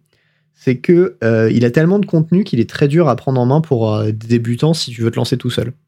Ouais, il y a trop de choses dedans. Il y a moyen, ouais. Et, mais c'est un jeu que, que, je continuerai à jouer parce que vraiment, je, je, kiffe de ouf jouer à ce jeu et c'est vraiment un, plaisir de dingue. Et vraiment une difficulté qui est bien présente, quoi. Tout le contenu du jeu, je l'ai pas encore fait, tu vois. Et pourtant, j'ai beaucoup d'heures dessus, quoi. Bref, ce jeu, c'est Last Epoch, qui est un ARPG, ah du coup, aussi. J'ai vu jouer à ça. Je connais pas du tout. Je te stalk sur Steam, donc je t'ai vu jouer à ça. Et, je sais pas à quoi jouer, je regarde les jeux auxquels tu joues. Et ben voilà, j'ai pas mal joué à ça ce week-end. J'ai un peu joué euh, hier et ce soir, enfin avant l'épisode du coup. Et, les images euh, ressemblent beaucoup à PoE. Oui, c'est bah, un RPG, c'est un Diablo-like, donc forcément euh, les images se ressemblent. T'as les petites fioles bleues et rouges à gauche et à droite avec toutes les, tous les, les effets. Bah, ça, ça, vient de Diablo. Ça quand j'avais regardé ce week-end. Ça vient de Diablo 2. Et, et en fait, bah, c'est vraiment un, un, jeu très très cool. Moi, je suis, je suis parti de zéro. Euh, j'ai pas regardé de guide, j'ai rien regardé du tout. J'ai juste vu un mec streamer à la base. Il était dans le endgame et j'étais en mode putain, ça a l'air trop cool et tout. Et donc j'ai fait bon, bah ok, Banco, c'est un jeu à 30 balles qui était pas très cher, qui est toujours en bêta, donc euh, pas, pas encore en version 1.0. Et, euh, et du coup, je me suis lancé. moi, j'ai fait un, une nécro parce que bah, c'est un peu le, mon, go-to par défaut. Et, et je me suis retrouvé, en fait, tu sais, tu as un système un peu de spécialisation quand tu arrives à un bout de la campagne, etc. Et à partir de ce moment-là, je me suis dit, bon, ok, je sais pas ce que je dois faire, je suis un peu perdu dans le jeu. Du coup, je suis allé guetter des guides, tu vois, pour savoir un petit peu euh, quel build je pourrais faire, machin. Et je me suis retrouvé à jouer un build de Leech, euh, qui est du coup une ascendance de la Necro, et euh, Dot, donc Damage over time. Et, et en fait, c'est vraiment. Pas ça joue à truc, j'aime bien. Insane. Je me balade, je lance des espèces de têtes de mort qui vont sur les mobs et qui leur met un espèce de gros debuff en étant transformé en liche. Donc du coup, je suis une espèce de faucheuse à capuche, tu vois, avec une espèce de zone de poison. Je mets des debuffs, du poison et tout sur tous les mobs. Et du coup, tu vois les mobs mourir autour de toi. Tu sais un peu en étant genre, t'es vraiment la mort, quoi, qui arrive, qui marche. Et, c'est vraiment un feeling de ouf. Euh, j'ai pas du tout euh, regardé la campagne. J'ai vraiment genre steamroll le jeu, tu vois, à un peu en mode psychopathe. Mais euh, du coup, je me suis renseigné un peu après dessus. Et euh, vraiment, le lore du jeu a l'air très très chouette. Et euh, le gameplay est hyper cool, hyper lisse et bien optimisé, contrairement à ce qu'on peut connaître, notamment de Magic Legends. Et, et voilà, enfin moi j'ai passé un super moment à jouer à ce jeu. Dû, je dois être à une quinzaine ou une vingtaine d'heures dedans. J'ai fini la campagne. Et en gros, je suis au début du endgame qui commence à scaler un petit peu en difficulté et je commence à me prendre des bonnes grosses baffes, tu vois. Et tu sens qu'il y a, y a de la progression dans le jeu, il y a un petit système de craft aussi qui existe, et euh, il y, a, des questions de, loot un petit peu euh, randomisées que tu peux choper, qui est plus ou moins bien en fonction de la base de l'objet, etc. Enfin, vraiment des, trucs qui te permettent de, bien spécialiser tes persos. Et en plus de ça, il y a un ladder en ligne où euh, tu as un truc qui s'appelle l'arène, où en gros, tu as jusqu'au niveau 100 ou plus, je sais pas. Euh, et, plus tu montes haut, plus tu es haut classé, etc. Euh, bon, pour l'instant, j'en suis pas là, hein. mais, euh, mais voilà, le, jeu était hyper cool. Moi, j'ai passé un super moment à faire la campagne et, et c'est un jeu qui est toujours en bêta. Mais contrairement à Magic Legends, c'est un jeu qui a de, de, bonnes promesses, en tout cas de gameplay. Et visuellement, c'est vraiment... à Magic Legends, c'est un bon jeu, voilà, bonne journée. Ouais, ouais, ouais, mais c'est des, des, bons RPG, ça fait plaisir. Et j'en ai un peu parlé avec, euh, avec Swift, qui est un petit peu un fan du genre, parce qu'il a bien poncé Diablo 3, lui. Et, euh, et il m'a dit qu'il le testerait. Donc euh, voilà, moi, moi j'ai vraiment beaucoup kiffé. Il y a beaucoup de streamers de PoE qui jouent à ce jeu-là. Et je comprends pourquoi. Il y a, vraiment, c'est un très bon jeu du genre. Donc voilà. moi, je vous le, je vous le conseille. C'était mes deux petits conseils jeux vidéo de, de, de, milieu de semaine. Ouais, j'ai failli craquer quand je t'ai vu jouer et j'ai pas eu envie de mettre 30 euros tout de suite dedans. J'ai trop de jeux à faire en fait avant de, me lancer dans d'autres jeux. Je, je, comprends tout à fait. Mais si jamais, euh, je, je sais pas si c'est possible de jouer en multi, j'ai même pas regardé en fait. Mais euh, si jamais tu veux, on peut. Hein. Moi, je, suis, je suis chaud patate. Ça va partir sur une grosse session, ça. Hmm? Du Magic Legend en multi aussi. Euh, ouais, mais alors ça, je serais pas chaud par contre. non, c'est solo. C'est solo. Ouais, ouais, non, mais vraiment, euh, j'étais assez vite dégoûté du jeu, quoi. C'est, c'est fou, hein, parce que vraiment, j'adore ce genre-là, mais euh, là, pas du tout, quoi. Bon, euh, bah voilà. J'espère que, que tu as passé un bon moment avec nous, Antoine, même si, bon, en, général, ça va, ça se passe bien. Pour une fois, ça va, ouais. c'est vrai que d'habitude, c'est vraiment de la merde, mais là. Ça commençait pas très bien. On commence à mettre des photos dossiers, on commence à tracher, mais, mais ça va. Je tiens à dire que la photo est restée tout le long et qu'elle est absolument parfaite. Voilà. C'est vrai. Comme gars. Dernière petite info, n'hésitez pas à aller sur notre Discord pour voter pour le format du tournoi dont on a parlé plusieurs fois. Je ferai une petite relance euh, sur, euh, sur Twitter. On termine les votes jeudi 1er avril. Apparemment, en ce moment, c'est euh, l'historique modifié qui est en tête. Et après ça, on annoncera du coup la date du tournoi avec le format et les lots. Merci bien. Eh bien, merci tout le monde de nous avoir écoutés dans ce 79e épisode du Podcaster Mage. Bientôt 80, bientôt 100. La folie, incroyable. Euh, on espère que vous avez passé un bon moment avec notre compagnie et celle d'Antoine. Et euh, bah, on vous dit à la semaine prochaine. À très bientôt. Des bisous tout le monde.